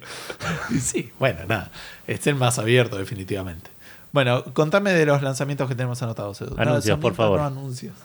Eh, anunciaron, feriados, ya estaba anunciado igual esto, pero se confirmó que la fecha de salida del Siberia 3, una gran, gran aventura gráfica con una historia bastante, bastante linda. Eh, un juego que se ve muy bien a pesar de ser un juego del principio de los 2000. ¿Había terminado con algún cliffhanger o algo? el dos? No termina el 2. Ah, ok. El primero es excelente y termina con un... Como un- no con un cliffhanger, sino con una historia abierta. Como Claro, Con ganas de más. y digamos. siguieron la aventura, poner una cosa Claro. así. Eh, y sigue el 2, digamos, agarra desde exactamente ese punto. Ah, mira. Eh, el 2 no sé cómo habrá terminado, pero imagino que debe seguir un poco la historia, porque es algo que se viene queriendo hacer desde hace un montón. Ajá. En Siberia 3. ¿Sí Finalmente. por Kickstarter o algo o no? eh, no, me parece que no, Ah, ok. pero tampoco lo quiero confirmar. No, no está bien. Eh, Microids, que es la empresa que hizo los primeros dos, anunció que el Siberia 3 va a salir el primero de diciembre de este año. Bien. Así que tengo hasta el primero de diciembre de este año para. Voy a intentar rejugar el 1 y jugar al 2, Buah, definitivamente. sí, esas, esas ideas de. Eh, no son tan largos, ¿eh?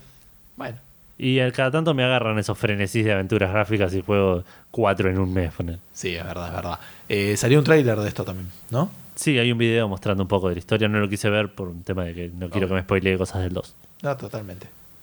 Y después ahora también es, este es un anuncio eh, medio, o sea, es un anuncio, está Es, formalizado, es un anuncio y, se- y punto. Pero se hizo, pero aparte medio raro, ¿no? Como medio por una cosa que después se retuiteó la empresa, digo, no, no fue. en una conferencia de juegos nórdicos, Sí. el desarrollador, que hoy no me voy a acordar el nombre, creo que no lo noté. Ah, sí. Alan el Ladavac. desarrollador Alec, Allen Ladavac. Lo dijiste vos recién, ¿no? Sí. de la empresa Croteams, del, desarrollo, del estudio Croteams, confirmó durante esta conferencia que el Talos Principle 2 está siendo trabajado, Claro. está, está- está siendo desarrollado. Y como que la empresa lo retuiteó o algo, fue medio así. Sí, Nada, claro. listo. Y eso fue punto, es el anuncio ese. Claro. Eh, Existe el Talos Principle 2. Exacto. Punto. Existe como concepto, por lo menos, no como juego. Claro, como así, como marca que va- como algo que va a ser, que va a pasar. Yo había escuchado buenas eh, buenos comentarios del Talos Principle, así que me Nunca lo imaginaba- jugué, lo compararon mucho con el Portal, ponele. Sí. Yo eh, sabía que, que como que había sido bien recibido, así que la verdad que tampoco, no me sorprende. Me decís, va a salir un Talos Principle 2 y no me sorprende. Ahora, la release que vas a decir ahora, yo no lo puedo creer. Me voló la cabeza. La Eh, verdad, no sí. me la esperaba. Es pero- un juego que eh, realmente no se sabía qué iba a pasar. No.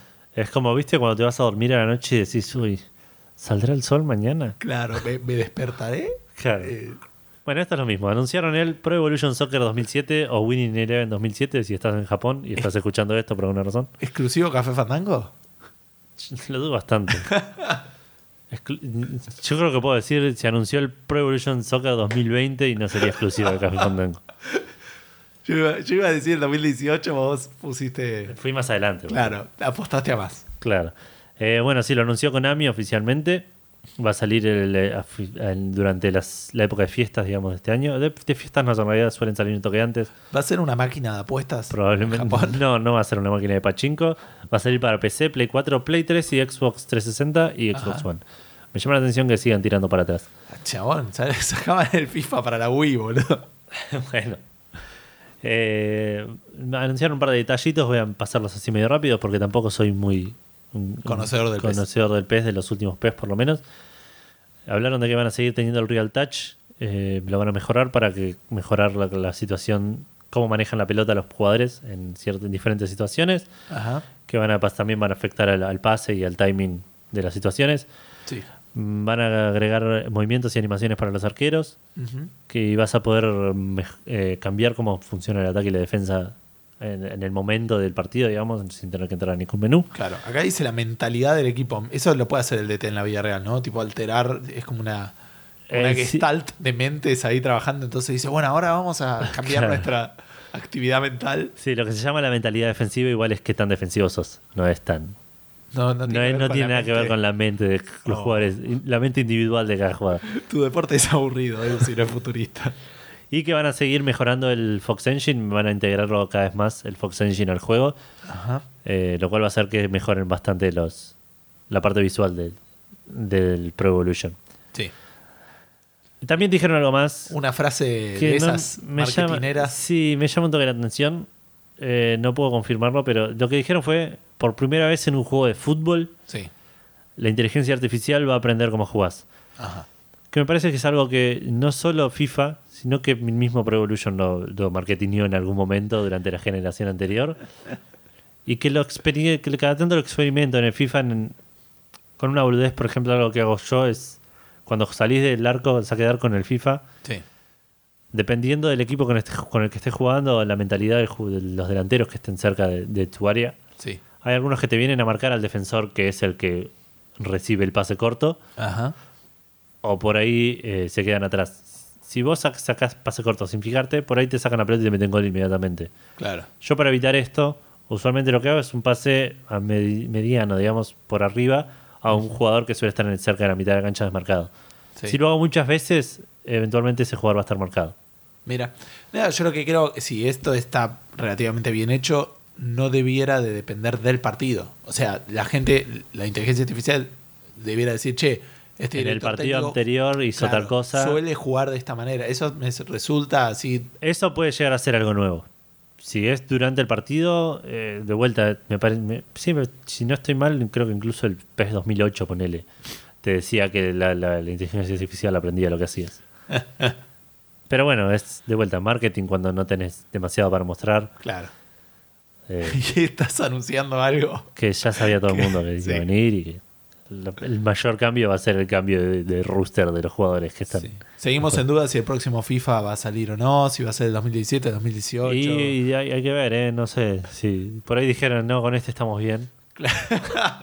El- Ya hicimos toda la plata que queríamos hacer. No queremos más plata. Que, Claro. que PES eh, gane un poquito de plata. Tampoco sabemos si el sol va a salir mañana por el este o por el Claro, oeste. por, por el norte, quién sabe. Eh, sí, puede, puede haber alguna movida así inesperada. Bueno, esto lo leíste vos. Así Sí, que igual no, no es más que voy también. a un- ponerme a tomar agua. Ni siquiera es un anuncio, es un rumor. De, estamos hablando de la próxima expansión del Destiny. Un juego que se supone que creo que el año. Se supone, vamos a decir, o creo que se supone si querés, que el año que viene va a salir su, su secuela oficial, tipo un Destiny 2. Todavía tiene como una apariencia una expansión eh, importante por venir, que sería la cuarta, que se llama. se llamaría Rise of Iron. Esto se liqueó a través de una- Levantamiento del hierro. Sí, el levantamiento del hierro. Eh, esto se liquió en Reddit Sí, eh, con unas fotos de una publicidad que después, este, eh, la bajaron. no, pero bueno, aparentemente fueron confirmadas, pero de vuelta, no por la empresa, así que es lo mismo que el Claro. rumor anterior. Sí, sí. Eh, pero bueno, eso hay eh, futuras. eh, parece que va a tener ese nombre y parece que se va a venir esa expansión para los jugadores de Destiny.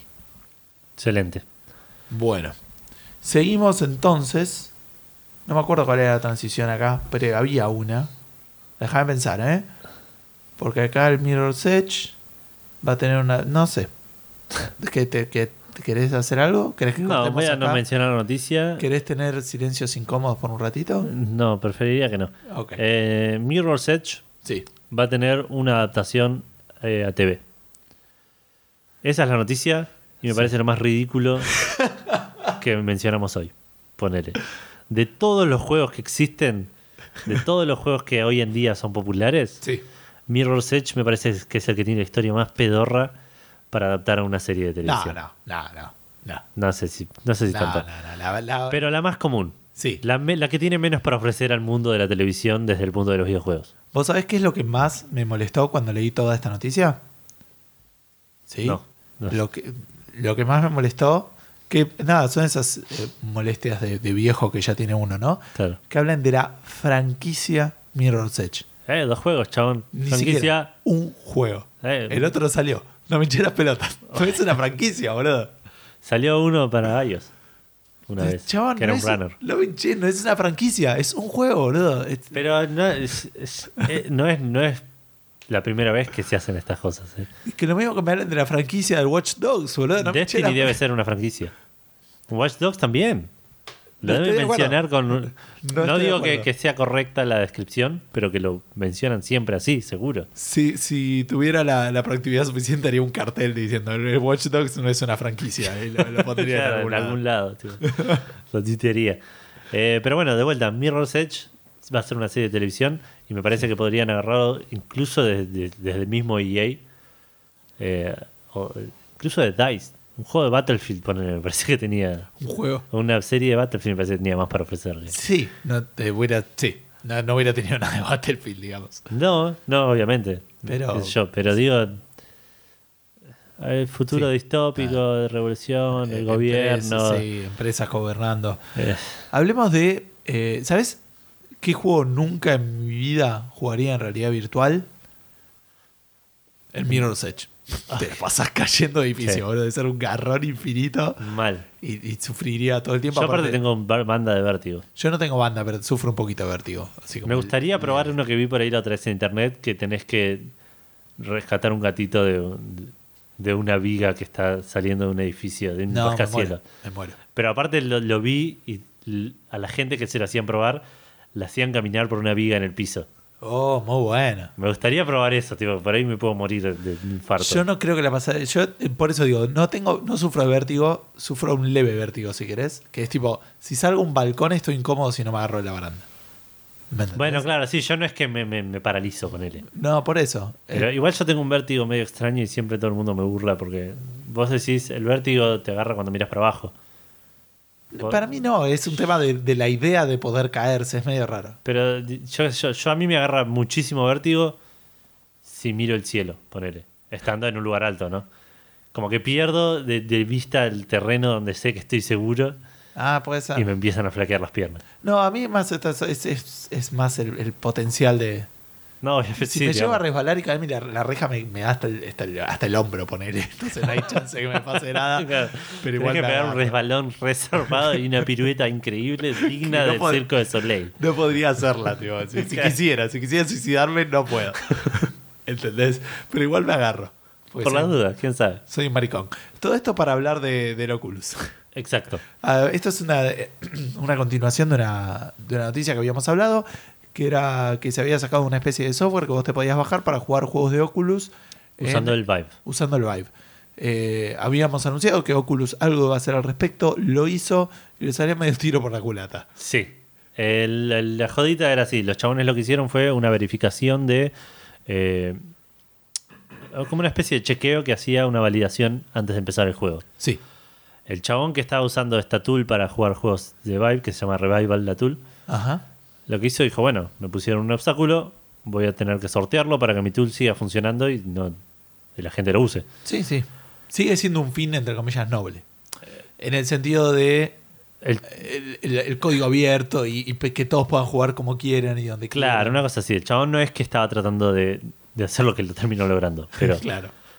cuestión que para sortear este, este obstáculo que le pusieron, Sí. tuvo que sortear todos los obstáculos que tenía el Oculus Rift. Como por ejemplo validar que el juego sea original. Exacto. Para hacer eso, el chabón logró craquear el- la verificación de, eh, de ownership, ¿cómo se diga? De, De propiedad. de propiedad del juego. Entonces, la, nue- el nuevo update de esta, re- de, de esta tool Revival sí. eh, lo que hace es permitirte jugar juegos truchos bajados. Eh, de- juegos truchos del Oculus Claro. bajados pirata en el Vive. El chabón dijo igual, no era mi objetivo, No lo hagan, no, lo, no es mi intención que la gente lo use para esto. Si quieren lo pueden hacer. porque- pero dijo no lo hagan. Creo que dijo, che, no lo usen para esto. Claro, pero... es como que yo te, te doy el arma y te digo, che, no mates a alguien. Claro, exacto. Usalo solo defensa. Y bueno, sí. No era mi intención tomar este camino, pero es la única que me quedó, dijo, como para Claro. hacer que mi herramienta funcione. Claro. Así que ahora con este Tool Revival aparentemente podés piratear juegos de Oculus y usarlos en el Vive. Exacto. Te gastaste 800 dólares en un casco de realidad virtual, cómprate unos juegos, no seas rata. Esa es la. La, La la moraleja de la historia. Bien, hablando de eh, componentes así periféricos raros, como la. ¿Cómo se llama? Como la, el casco de realidad virtual, hay un periférico que está en los placares de todos los yankees. No de todos los argentinos porque era un aparato medio caro y lo sigue siendo. No está en mi placar, pero está por ahí tirado. Está por ahí tirado, vos sos uno de los afortunados que tiene un control de guitarra. ¿Sí? Claro, para el Guitar Hero o Rock Band. O Rocket League. Creo que no, pero, Pero me parece que tenés sí. una noticia al respecto. Exacto. El, el chabón este que ya habíamos hablado, que había. creo que lo mencionamos en Café Fandango como noticia curiosa. Debiéramos de haberlo hecho, si no, Sí. no. Que es un tipo que llegó a nivel 100 eh, jugando World of Warcraft con el- los, los cosos de baile, digamos, con los dancing pads. Claro. Tenía el- dos y, y nada. eh, llegó al nivel 100, el máximo nivel, al level cap de World of Warcraft. Ahora aparentemente está streameando jugar al Rocket League con el control de una guitarra y juega mejor que yo, chabón. Sí. Hay es- gente que tiene habilidades que no. Solamente, sí, ya no creo que sea gente, creo que yo soy poco habilidoso. Ya, ya estoy en el punto de decir. No, Por ahí el problema soy yo. Exacto. Pero, eh, eh, me parece que el problema soy yo, soy malo jugando Rocket League. Eh, me gustaría jugarlo con más gente, pero ya la internet me ha demostrado que no, no sirvo para eso. Claro, Qué bueno que tengo todas mis fichas apotadas en este podcast. claro. Soy mejor haciendo este podcast que jugando Rocket League. Creo que eso lo podemos afirmar. Este, sí, grabando Café Fandango no creo que haya gente mejor. No sé, no quiero. vamos a vamos a ponerlo como un rumor. Exacto. Pero bueno, este flaco efectivamente está jugando Rocket League eh, con la guitarra. Busquen el video, es bastante gracioso. No sé si gracioso, llamativo. Porque aparte no tiene, no tiene eh, eh, an- analógico, digamos. No tiene No, no, tiene el- palanca. La concha de la lora. Tiene, eh, tiene la palanquita del, del. Sí, pero sube y baja, digo. No tiene algo que sea. Por eso tiene la palanquita de la guitarra que es absolutamente binaria. Claro. No, no tiene grado, graduación, digamos. Eh, Tiene, es, eh, no, tiene tres valores, si querés. Tiene arriba, abajo y centrado. El, el centrado no te sirve para nada. Pero es, pero es un valor, no es, no es que es 0 o 1. Bueno, es está 0, bien. 1 o 2, si querés. Está bien, bueno, trinaria. Dale, es trinaria. Pero digo, no, no tenés el- la graduación para hablar, no tenés. No, no, obvio. No, es que debe estar girando, obviamente, con los botones de, de la guitarra. Es no, lo mismo. No, no no, ten- obvio, pero es uno para el derecho, otro para la izquierda. Pero digo, no. ¿Decís? y sí, si no, no tenés manera de hacer lo que él estaba haciendo. ¿Por qué no? Con el Una- cosi- el- con el la, la palanquita, con la de coso, debe acelerar o ir para adelante para atrás. Puede ser. Y con, con los primeros dos botones iría izquierda o derecha. Probablemente él tenga mucho más claro cuál es la óptima manera de jugar Rocket League con la guitarra. Sí. No, no, no, lo, no lo vi en el video y no. No sé si lo cuenta, no se sabe bien cómo hace. Utiliza Claro. una herramienta que te permite mapear los controles. Claro. Eh, y de esa manera juega y está jugando rankeado. Sí, y sea, bastante bien. competitivo. De vuelta, mejor que nosotros. Sí, definitivamente. No increíblemente mejor, quiero decirlo, en nuestra defensa. Pero sí mejor que nosotros. Sí, sí, pero sí, no, no, es verdad. Por ahí, si le jugamos, podemos perder por menos de un gol. Eh, perder por, por menos de dos goles. Claro, sí, sí, sí. Está bien, sí, Sí. está bien. Este, de igual manera, me quedo, Qué garrón. me quedo contento con. Igual eso es en vivo, ponele. Pero imagínate estar viendo eh, internet y sale un video de un chabón que juega con la guitarra al Rocket Y League. dice: Mirá qué malo que se terminó Gusti. Y claro, ¿no? Y decís, pará, yo jugué contra este. Ese partido, estoy jugando ahí, yo perdí contra un chabón que estaba jugando una guitarra de Guitar Hero. Sí, No juego nunca más al Rocket League. No, mentira, lo jugaría de vuelta. Gen- Juego genial. sí. Eh, lo único que me, que me quedaría contento de ver eso es agarrar y decir: Está bien, me ganaste Rocket League jugando a, a un juego de. Con a Rocket League jugando un control de guitarra, pero qué sé yo, yo tengo una profesión, estuve en una carrera universitaria, estoy casado, tengo una casa. ¿Me entendés? Es como que tengo algunos. Sí, esa es la salida del mal perdedor. Obvio, obvio, chabón. Es casi como, como la frase vayan a coger de, De Diego, claro. de Dieguito en, en Checkpoint. Pero por fuera de eso, eh, es como que es una habilidad. Nada, sos bueno haciendo eso, pero. No vas a llegar a ningún lado en la vida gracias a eso. eh, sí, no parece una habilidad muy, No. muy reutilizable. No. Pero si me pusiera a jugar al Gran Turismo, parece que sí. No podría Sí. usar la misma defensa.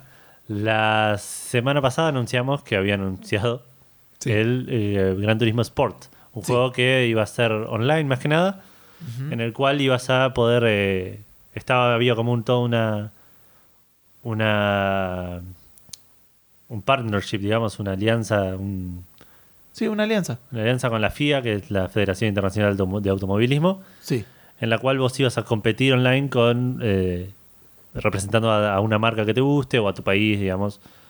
Lo que sí anunciaron esta, esta semana, agregando a, la- todo esto que podías hacer, es que el progreso que hagas en el Gran Turismo Sport va a contar para un progreso en una hipotética carrera profesional como automovilista que puedas llegar a tener en el futuro. La mierda, boludo. Eh, digamos, vos sos la rompés jugando al Gran Turismo con un, digamos, con el gear creo, apropiado. Imagino que no, no será con joystick, sino con volante y, y pedales. Y probablemente no puedas jugar muy bien si no estás en esas condiciones. Claro, exacto. Eh, Como jugando a Rocket League. si la rompes con eso, el juego lo que va a hacer es va a medir tu habilidad con el, con el al volante. Sí. No solo tu habilidad con el volante, sino eh, la etiqueta que tengas Sí. en la pista de, de no chocar a los demás, de no Sí, o sea, hacer en curvas la vida real peligrosas. matás a alguien, boludo. sí. Claro, Oh. exacto. Eh, y a partir de eso, eh, por ahí puedes llegar a ser evaluado para en algún momento que te consideren para manejar un auto de verdad en una carrera profesional. Sí, esta para mí es súper publicidad. Van a agarrar a un flaco que ya sabía. Seguro.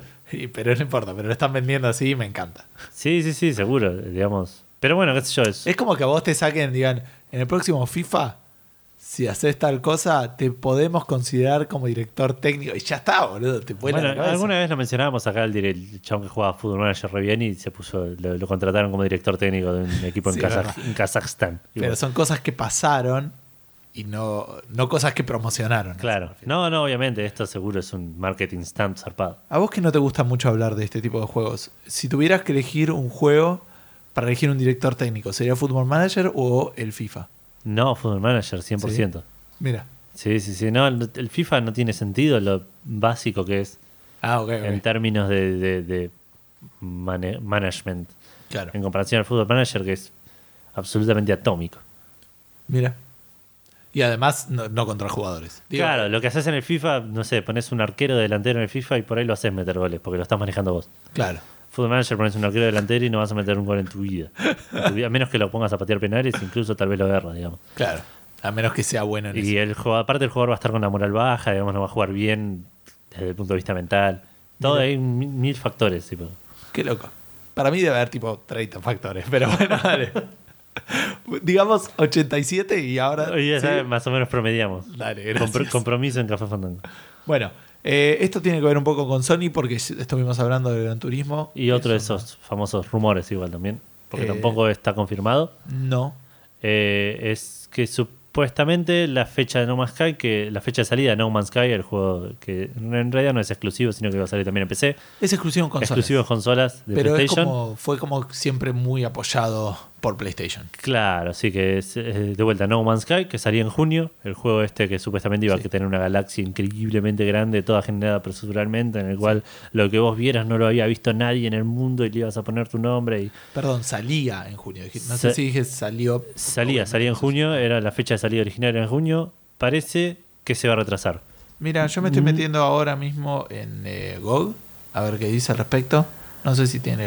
Esto de vuelta es un, no está confirmado por nadie, pero en un par de, de GameStops eh, de Estados no sé si era GameStop, sí, en un par de GameStop de Estados Unidos eh, pidieron que tapen todas las eh, las referencias a que sale el 21 de junio por un cartelito de Coming Soon.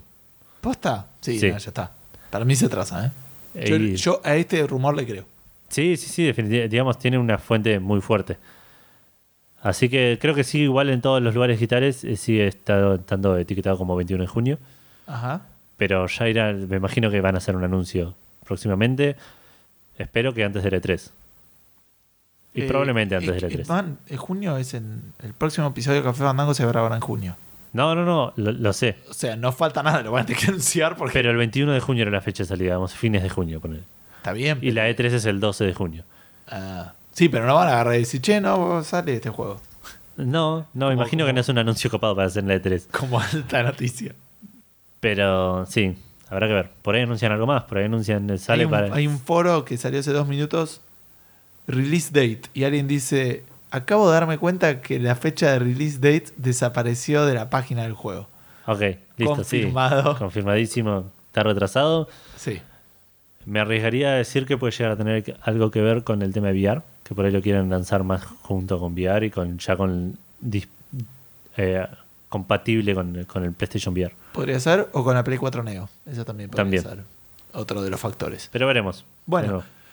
Hablamos un poco de Sony ahí al final. Hablamos de Nintendo, no hablamos nada, ¿no? Ah, algo del Pokémon Go, ponele. Pokémon, claro. Hablamos de Microsoft. Vamos a cerrar con un temita de Microsoft que en realidad nos pareció interesante para hablar de la pregunta Fandango, sí, para la cual, a diferencia del episodio pasado, que tuvo miles de respuestas y dedicamos un montón de tiempo, en esta tuvo un par menos, posiblemente por culpa de Eduardo. posiblemente. No vamos a confirmar. No voy a decir ni siquiera un 87%, 99,99% de chances de que sea culpa de Eduardo. Pero antes vamos a la noticia. ¿Qué estamos hablando? Estamos hablando del Gears of War 4, en el cual hicieron una encuesta en Twitter, eh, a la cual yo tengo una respuesta sin haber jugado a ningún... Ah, sí, jugué al Gears of War 2. Eh, Yo es- un pedacito del uno nomás. están preguntando si ellos si la gente prefiere que la dificultad lo- eh, in- insanidad digamos insane difficulty Sí, la más este, difícil. La, más difícil, que difícil, digamos. si quieren que esté disponible o que la tengas que ganar ganando el juego la respuesta con más de 6.400 votos es que lo esté disponible apenas compras el juego eh, por un margen considerable y yo estaría en ese lado también no me gusta cuando los juegos me bloquean dificultades y, o menos cuando tenés que ganar para jugarlo Principalmente porque si ya lo terminaste, es probable que nosotros por lo menos no tengamos ganas de jugarlo Sí. de vuelta. Sí, sí. Y peor es cuando la- el difícil te resultó fácil. A Eh, veces pasa. O sea, claro. el difícil no te, no te. no me pasó nunca, pero sí, ponele. qué sé yo, no tengo ahora un juego presente, pero me ha pasado, no sé. No tengo un juego presente, entonces no puedo mostrar o ver, pero tengo una idea de decir, me hubiera gustado jugar un poco más difícil y no quiero. No Claro. quiero terminarlo para hacerlo. Ya está, lo terminé a la mierda. Claro. Eh, entonces no- nos pautó a hablar un poco de dificultades en la Claro. pregunta Fandango, que Edu nos va a describir en 30 palabras o menos. No tengo idea cómo contar palabras. Oh, ok, ya me cansaste. Dije que hablaste muy rápido, no las pude contar. Así que en 30 palabras o menos, Edu, inchequeable. ya. Sí. Eh, la pregunta Fandango es una pregunta que hacemos todas las semanas en el- la fanpage los martes al mediodía y en Twitter Sí. cuando nos acordamos. Esta semana es el caso. Sí. Y en el grupo de Checkpointer los miércoles al mediodía, cuando no es 25 de mayo el miércoles De 2000. del 2016. Sí. Eh, en el resto de las ocasiones usualmente lo posteamos. Eh, un grupo de checkpointers a quienes agradecemos siempre el espacio. Es un grupo lleno de gente copada Sí. eh, que está siempre dispuesta a discutir de juegos y cagarse de risa un rato. Sí, es de la gente de, de la gente de Checkpoint. Checkpoint, a las quienes también les mandamos un saludo y les agradecemos el espacio de nuevo. Sí, sale todos los miércoles y todas esas cosas que se- la gente Exacto, que la gente que escucha no, no se escucha probablemente ya sepa. Sí. Eh, bueno, la pregunta fandango de, este, de esta semana pasa por esto que hablábamos de las dificultades. de la, eh, la gente de Guía Software hizo una, su propia pregunta fandango, preguntando si querían que la dificultad in- insane esté desbloqueada. Nosotros la modificamos un poco y preguntamos cuál es la dificultad a la que van por default. A la Sí. La, dificultad a la que juegan cuando empiezan un juego. Hay una cosa que me llama mucho la atención, eh, no, es, no suele estar bien hecho esto y me parece muy pretencioso en la ¿La mayoría de los Fandango? casos. No la pregunta Fandango, la pregunta de la dificultad. Porque es como que yo te diga, eh, no sé cómo decirte, si hay dos gustos de helado de los cuales sabes absolutamente nada y yo te pregunto cuál preferís. Claro. ¿Me entendés? O sea, no te dan nada de información. Eh, sí, acá hubo un par de respuestas al respecto de esto, sí. pero me parece que hay juegos eh, que lo hacen bien, que te, te setean una default. El Call of Duty te hacía hacer un- una especie de, de introducción Bueno, donde eso- vos hacías. Eso está re bien. Eso chabón. está re bien. ¿Qué otro juego lo hacía eso? El Witcher. Ah, mira. El Witcher, el 2, Ujú. te vas a hacer como un tutorial en el cual terminás en una pelea y dependiendo de cómo te vaya en esa pelea. Claro. Te sugiere o Te very, very sugiere- easy o very easy. Exacto. Tal cual. Sí, a mí me sugirió siempre Easy. Ok. Eh, Bueno, por eso dice. Entonces, a lo que voy es eso. Eh, uno le toca elegir la dificultad sin saber normalmente nada del juego. Porque apretaste, viste el menú, apretaste prestar, no viste ni la cinemática de inicio y ya te está pidiendo la dificultad del juego. sí, en esos casos uno tiende a elegir algo. Entonces, por eso quería saber de nuestros oyentes qué tienden a elegir cuando no sabes Claro. nada del juego. sí, sí. Pues si sabes, eh, eh, nada, eh, lo jugaste, lo conoces, eh, te- a veces tiene una descripción, digo, pero bueno, ¿qué elegís cuando este, elegís la dificultad de un juego. Claro. ¿Querés que yo lea Facebook y vos lees Twitter? ¿Tenemos dale. respuestas en Twitter? Sí, vos, como siempre, Matías Paz al Venga. frente. Al frente de... Bueno, voy a leerlas en orden cronológico. Dale. Primero respondió Franco Quiroga. Dice, Sí. siempre... Franco Quiroga era el que a través de Twitter eh, había dicho que le había desilusionado el juego de las tortugas ninjas. Ah, ok. Así que, Un saludo para Franco. exacto. Eh, Franco Quiroga dice que siempre, pero siempre elige la dificultad que viene por defecto, o sea, normal. Ajá. Porque supone que es la que los developers entendieron que transmite la mejor experiencia del juego. Si me gustó mucho y me dan ganas de volver a jugar, paso a uno más desafiante. Pero rara vez pasa que un título me den ganas de rejugarlo. Caso especial es FIFA, en donde en su momento le dediqué muchas horas, ya no, y jugaba en experto para entrenar porque participaba de ligas en foros. Postdata, los que juegan en Easy no tienen sangre en las venas. Siguiendo, Rubén Darío Ramírez. Eh, Me encanta no hiciste comentarios. No. a- afirmaciones la- que podrían. podrían aplicar a mi persona. Eh, Rubén Darío Ramírez dice, adhiero, voy a normal. Asumo que así está pensado eh, jugarse. Y lo demás está desbalanceado para arriba o para abajo. Claro. Damián Castro dice, uno quiere creer que los desarrolladores hacen un juego en dificultad normal y luego modifican para arriba o para abajo ciertas variables. Así que, como dice Franco, va a ser la experiencia que ellos diseñaron. Yo elijo ese modo generalmente. Si el tipo de juego es algo que no tengo mucha experiencia, puedo considerar elegir el modo fácil como para amortiguar mi introducción a las mecánicas. Y por otro lado, si es un juego que tengo experiencia por entregas pasadas, como por ejemplo Tony Hawk, si al parecer lo voy a mencionar siempre que pueda, o Uncharted, elijo la dificultad más alta. Claro.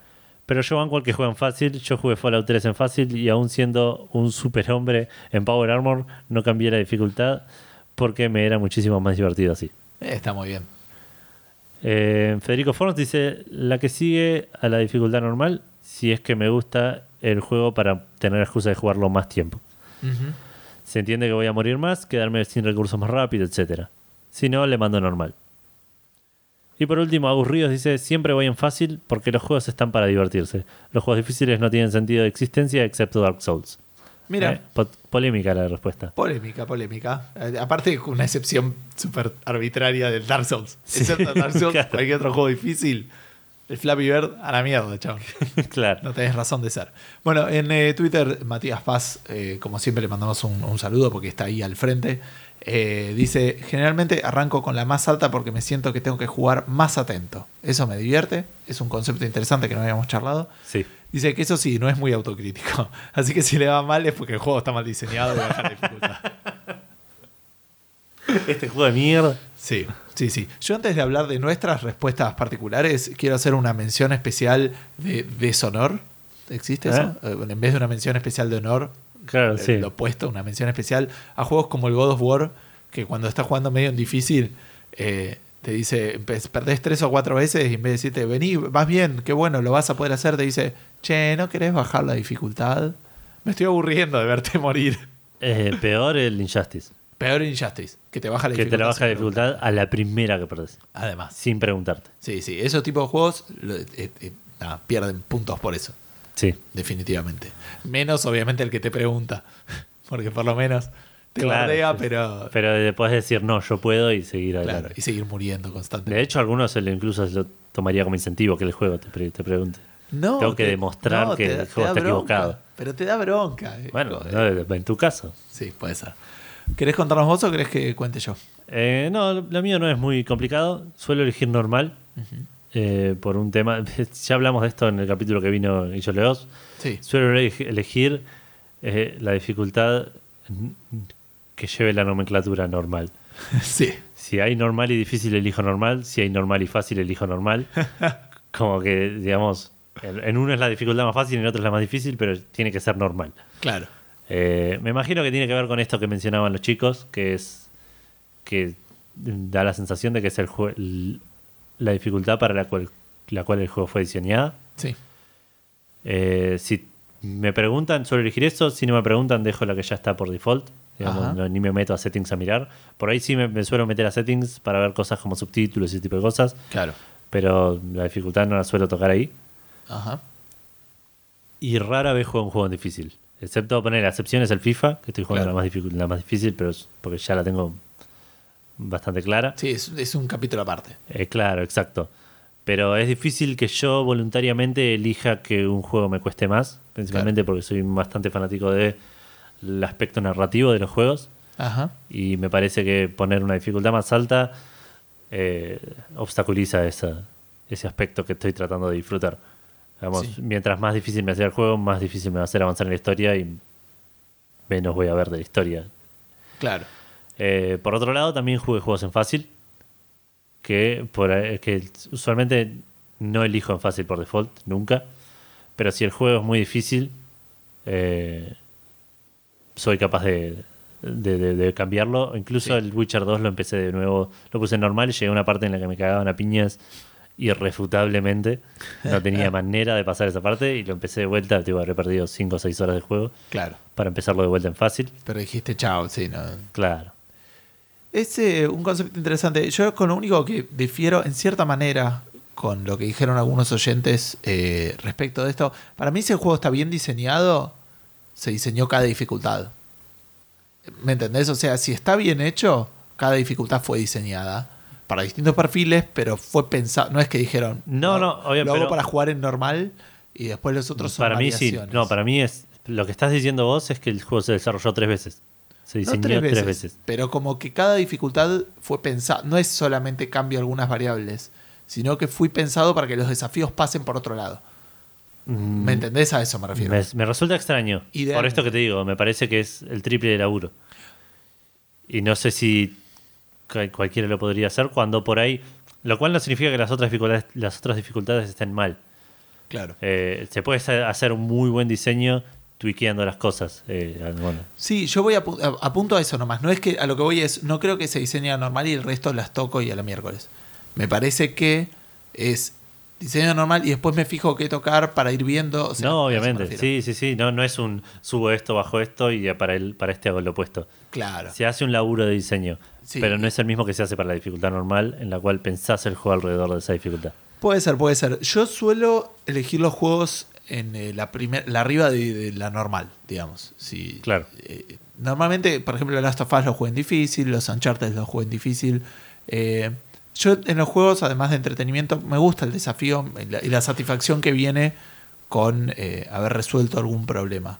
Los juegos normalmente son resoluciones de problemas, ya sea un platformer sí, o core del. el Uncharted es nada. el- tu problema es que hay un montón de minorías con armas Claro. hace algo al Sí, respecto. sí, es la base de- de- del game design es saber que estás satisfaciendo la necesidad de resolver el problema. Exacto. Entonces, eh, me, me gusta el desafío en ese sentido.